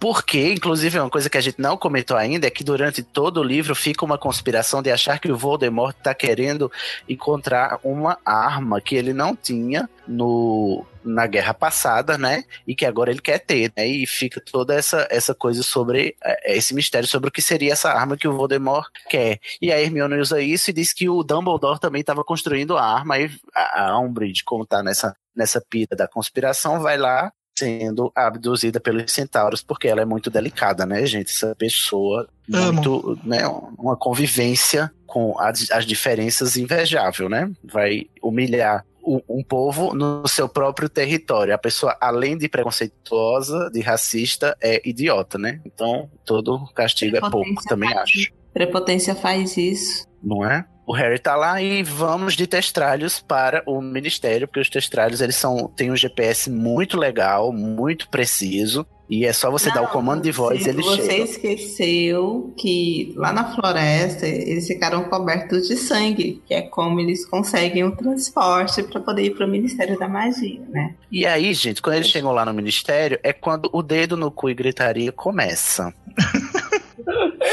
Porque, olha, é tiro, é porrada, é bomba, é corre, corre pra lá e pra cá. Tem coisas Tá. aqui que eu gostaria de comentar. É muito, é muito interessante, né? Porque até o quinto livro, o que, que o Harry fazia? Reunia os amigos dele e aí resolvia as coisas. E nunca terminava com consequências mais sérias, né? O que. E, e, eu- e nesse livro ele começa a ver que as ações dele têm consequências muito sérias, né? Sim, sim. E a mais séria de todas dessa vez, né? Por pouco, E a inconsequência. nenhum dos colegas dele morre ali. Uhum.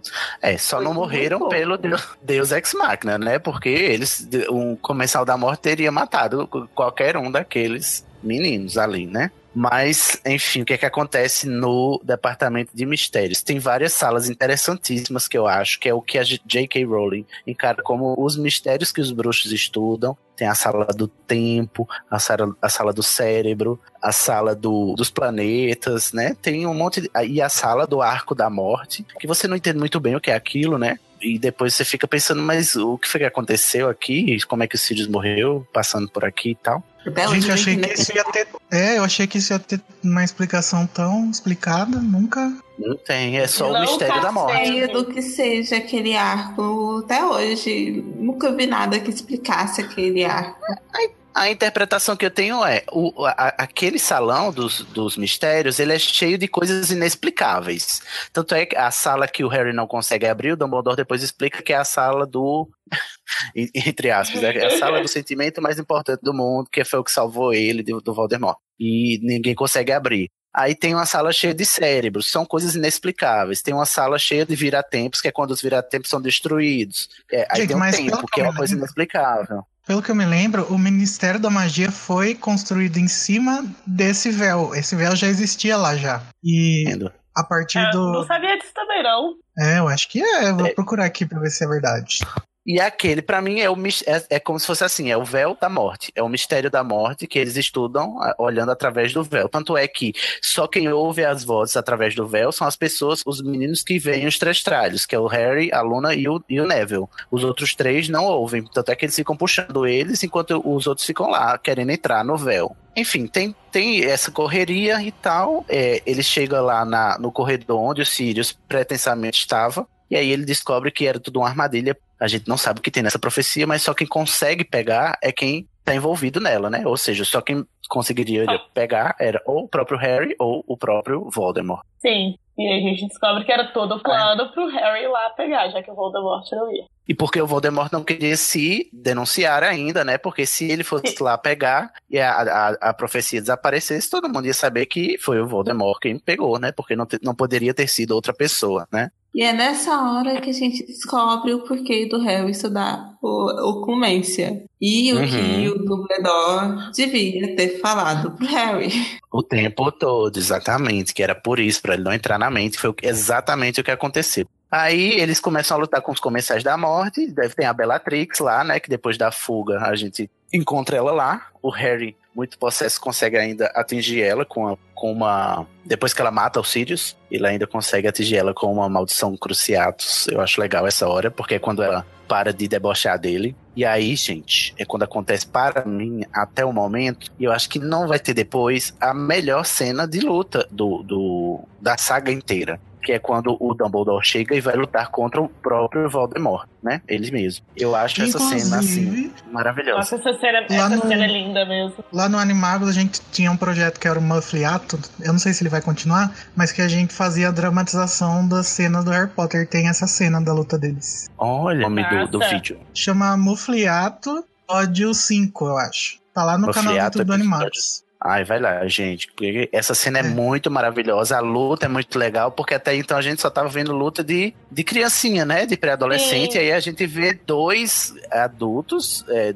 e dois é, feiticeiros, bruxos experientes lutando com todas as, as armas que tem, né? Sim, do- os dois ma- maiores bruxos da- do tempo, né? Os dois maiores bruxos da época, sem a menor sombra de dúvida. É, é uma cena muito legal, só que o, o Voldemort, ele é, é, corre de medo, né? pos- Possui o Harry, te- na tentativa de fazer com que o, o Dumbledore mate o Harry, achando que ele ia estar lá dentro e tal, e é quando ele descobre que ele não consegue suportar, a mesmo assim, mesmo tendo sangue do Harry, ele não consegue suportar é, permanecer no corpo do Harry. E aí ele acaba fugindo, né, o Voldemort, só que antes de fugir, tem muita gente do Ministério já chegando e, e eles veem, né, são testemunhas oculares do Voldemort pegando, resgatando a Bellatrix e fugindo. E aí é quando o Fuge despiroca de vez. E aí a gente tem, né, todo o desfecho de que agora sim o mundo bruxo vai acreditar que o Voldemort voltou. Ah, gente, só na Ah, literatura que a gente tem final feliz, né? Sim.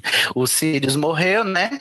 A gente fica meio, meio sem entender por que, que o Sirius morre, assim, se é uma maldição da morte que a Bellatrix manda e por coincidência ele cai através do véu, ou se é só ele caindo através do véu. Eu fiquei Não, tentando assim, prestar peraí. atenção. É pior Hum. do que isso, assim, a gente fica sem entender se ele morreu. Primeira, Se ele Sim. morreu, é, A- também, né? a primeira vez A que gente eu li, eu fica- Mas depois- muita dúvida, assim, eu ficava voltando e lendo, e peraí, o que, que é isso? O que, que tá acontecendo nessa página? Não dá. A gente fica meio Harry nessa parte, É. né? O que que tá acontecendo? Até o Dumbledore dizer, né? A gente fica assim, será que ele morreu? É, tem razão, eu também ficava assim, mas eh, pra onde que ele foi, né? Porque em nenhum momento é, é descrito que foi um Avada Kedavra que ele levou, né? Não. Sim, sim. E aí fica uma coisa, ah, próximo Eles livro vai ter uma missão pra resgatar o Sirius de algum lugar. Mas eu acho que ela É, deixa pô, meio que em parece- aberto pra vai que ela resolve voltar com o Sirius, né? Mas. Ah, tem aqui no, na, na pauta, tem a curiosidade de que ela morreu de chorar, o marido ficou desesperado, porque ela- quando ela acabou de, de, de escrever essa cena, ela disse, ah, ele morreu, ele morreu, ele morreu. E o, o marido dela ficou, mas quem morreu, quem morreu? Ai, Era ela gente. escrevendo a morte. Eu tenho dúvidas sobre esse drama todo, não é possível. Essas fanfics que ela escreve da vida dela. É, exato. Fanfics da própria vida. Ai, gente. Aí depois no final tem aquela conversa final, e é nessa essa conversa final que para mim é o mais interessante do filme, que é quando a gente entende por que o Harry é perseguido pelo Voldemort, né? O que é que faz com que o Voldemort, que, o que é que fez com que ele quisesse matar um bebê, né? Que a gente sabe por que, que ele não morreu, a gente sabia o que, que aconteceu, mas a gente até agora não sabia o porquê, né? Por que, que um, um mago tão poderoso se sentiu ameaçado por um bebê recém-nascido? Se daria o trabalho de ir lá, né? Exatamente, matar um, um, bebê. E é quando a gente descobre, por causa da profecia, que era o que ele queria descobrir, porque ele não sabia a profecia inteira, mas o Dumbledore sabia, porque a profecia foi feita para ele pela Sibila, né? Que foi a primeira profecia séria da Ai, vida dela, né? Só, gente, só teve achei- duas. Eu achei maravilhoso, né? O que, que você faz numa, numa entrevista de emprego? Você, a única chance que você tem de dar uma, fazer uma profecia perfeita. Ela tava errando até não poder mais, e aí quando não deu mais, ela falou: Ah, tá bom, vou fazer uma profecia aqui pra esse cara ver que eu consigo mesmo. Não, e ela faz a profecia que vai determinar todo o destino do mundo bruxo do século Hum. XX, né? Exato. Melhor É, foi de muita emprego. coincidência. É. E aí, essa parte que eu acho massa é quando a narrativa da, da J.K. Rowling, ela assume ares de tragédia grega. Porque o- a profecia, ela é... O, o modo como ela trata a profecia, a narrativa, é aquela profecia que ela é inevitável porque ela se realiza em si mesma.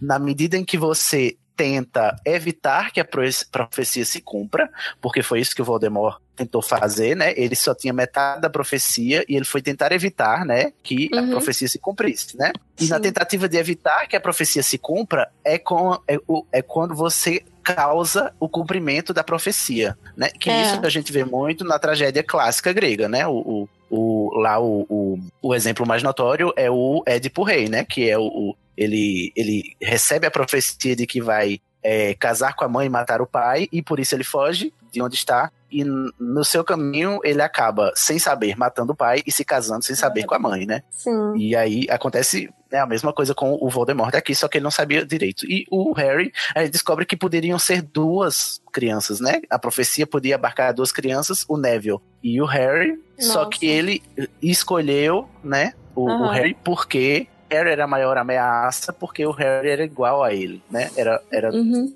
Era mestiço. né? Eu acho isso muito legal, porque em vez de ele matar o puro sangue, ele mata, ele quer matar o mestiço, né? Que é, é a, a origem que ele rejeita, né? Sim. E para mim o valor maior do, do- da Ordem da Fênix é esse, de, é, que, é o quão complexa fica a narrativa de agora em diante por causa dessas relações entre os personagens, que são relações muito é, intrincadas é, e, e muito profundas, né? E elas vão se aprofundar mais ainda, né, nos próximos livros. Eu acho isso muito, muito legal. Assim, eu gosto muito daqui pra frente que Eu o acho- Dumbledore fica, Sim. toma um papel um pouco mais ativo. Porque eu tenho uma Sim, raivazinha do também. Dumbledore do quinto livro que ele é, ele é ah, difícil de sim, morro Ele de é bem difícil de me descer. Mas eu concordo que Uhum. assim, que aí eu acho que agora que ela. Acho que foi o Igor que falou que ela tinha tanto de coisa que ela queria introduzir no universo. Então acho que agora no quinto ela consegue fazer, terminar todas essas introduções e a partir do sexto a gente já tá muito à vontade pra só curtir a história e o desenvolvimento dos personagens mesmo. Acho que melhora. E o desfecho, né? Que até agora é preparação pra você conhecer qual é a situação. E agora você já sabe a situação. Embora eu, eu, eu admita, apesar de Potterhead, eu admita que demorou demais pra gente saber da situação. Não precisava ser no final do quinto livro, 3 mil páginas depois. Entendo. Mas, né? Mas agora que a gente sabe, a gente te- tem mais o quê? Mil páginas pra desfrutar de uma narrativa muito legal, com personagens muito complexos, porque a gente. que- com- tão complexos que a gente não esperava, inclusive, porque a gente começou lendo uma narrativa cômica infantil, né? Sim, infanto juvenil, totalmente.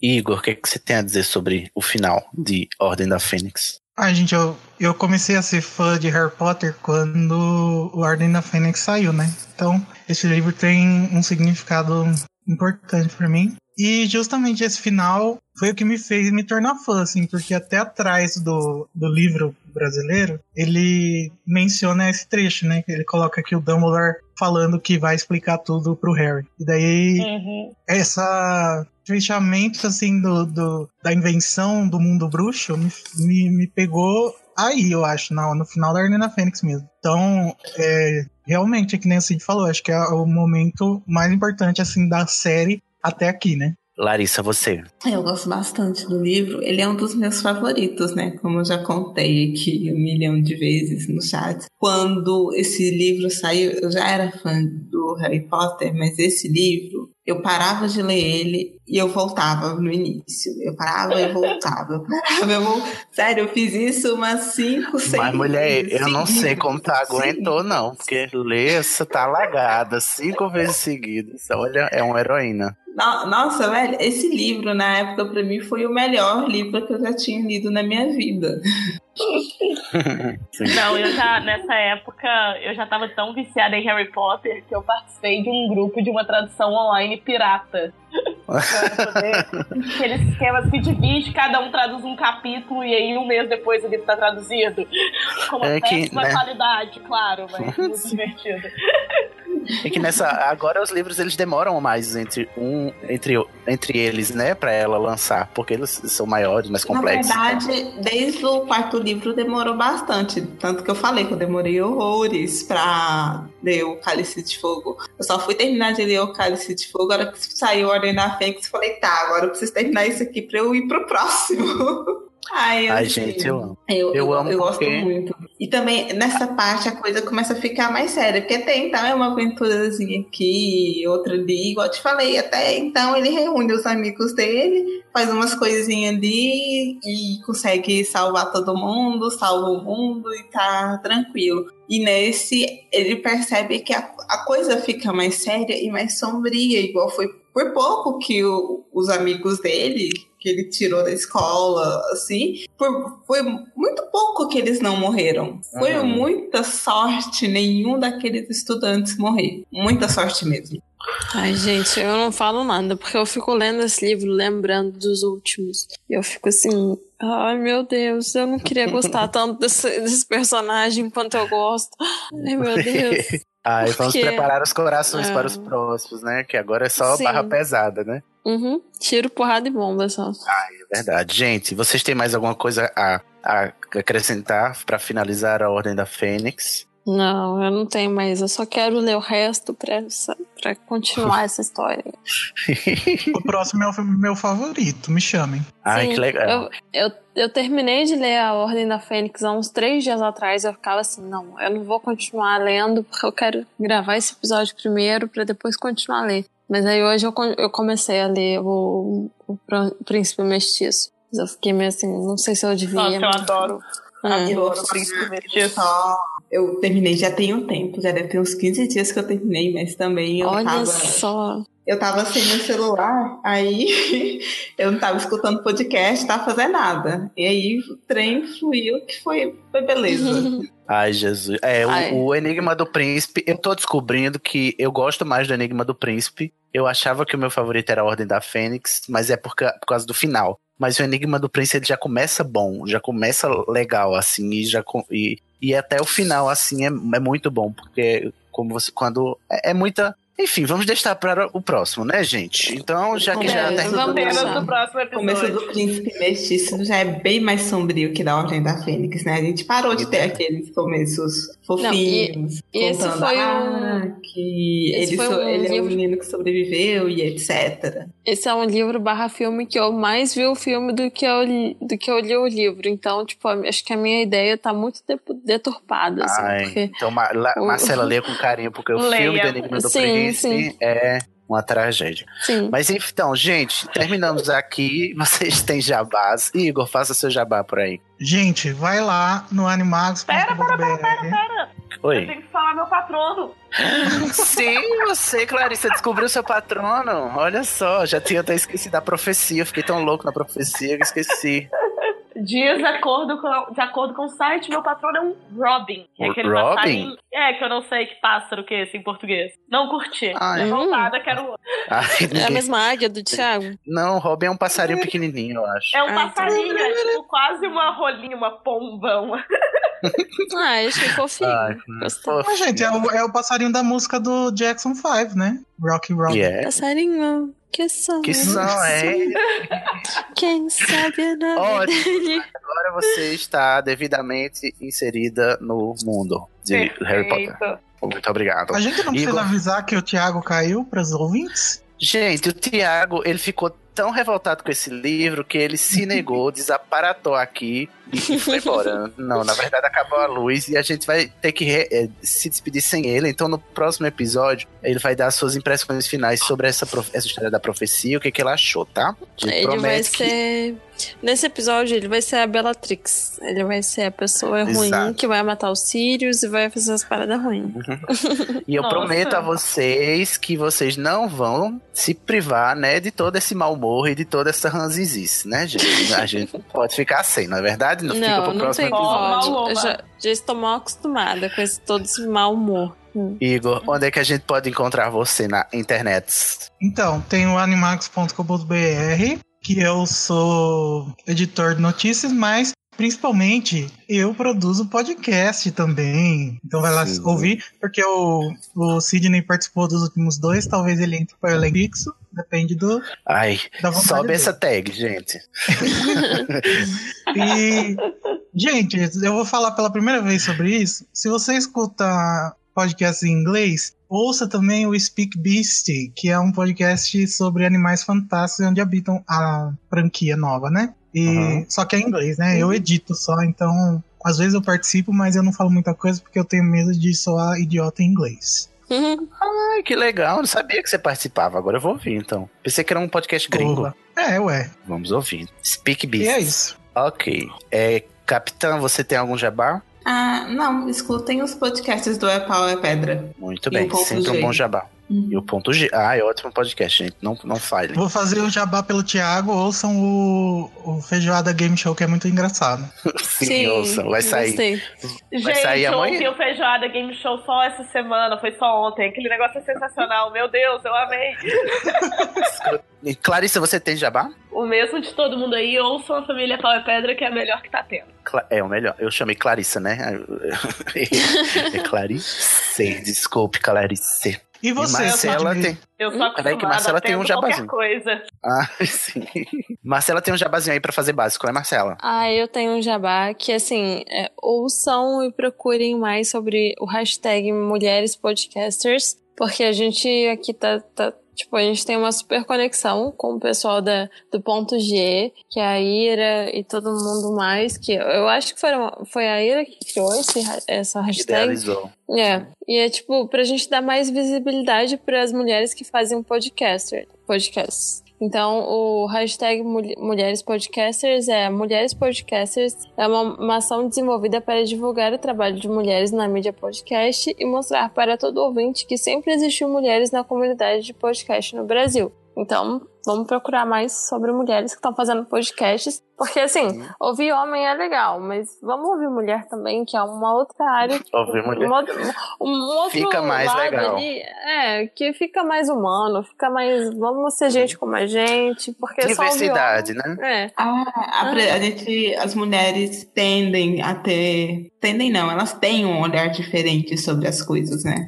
Exato. É muito bom para ampliar o seu campo de visão e o jeito que você entende a respeito. E também ver Exatamente. que não é só uma questão de oportunidade, porque a gente tá aí, tá cheio de mulheres podcasters, mas a- não, não dão visibilidades para elas. Sim, não, É, em, só- em qualquer mídia, gente, eu fico cansada quando eu vou ligar a TV e só tem homem falando sobre coisa de homem. Assim, coisas que, se fossem mulheres sensatas que nem a Hermi- a Hermione, a gente não ia estar nem conversando sobre. A gente já teria, assim, decidido e pai, não tava nem discutindo sobre. Mas enfim, vamos lá. Sejam mais Hermiones, gente. E Sim. quando você for divulgar um podcast que tenha mulheres no elenco, divulga com a hashtag Mulheres Podcasters, tá? Pra dar, pra dar essa Uhum. força, tá bom? Exato. O meu jabá de sempre, gente, eu tô lá no hqdavida.com.br, é um podcast sobre vivências LGBT. Eu e meu amigo Danilo Carreiro estamos lá a cada 10 dias falando sobre as vivências. Então vai lá e gruda nesse podcast, tá bom? Também? Então, Amo. tá bom, Sim, né? eu gosto. Amamos. Ah, sim. vocês são Boatos que eu lindos. Vocês de estão- um dos episódios. Exatamente, Igor tá lá no episódio que saiu dia 30 agora, gente. Vai lá assistir que tá massa sobre um documentário pesadíssimo e super importante de ser, de ser visto, né? The Hunting Season. Gruda lá no Uhum. feed do HQ da vida. Tá Uhum. bom, gente? Então tá bom. Terminamos? Vamos lá então. Então agora a gente vai dar um tchauzinho mágico, né? Beijão. Tchau. Tchau. Tchau. Tchau pra todo Tchau. mundo.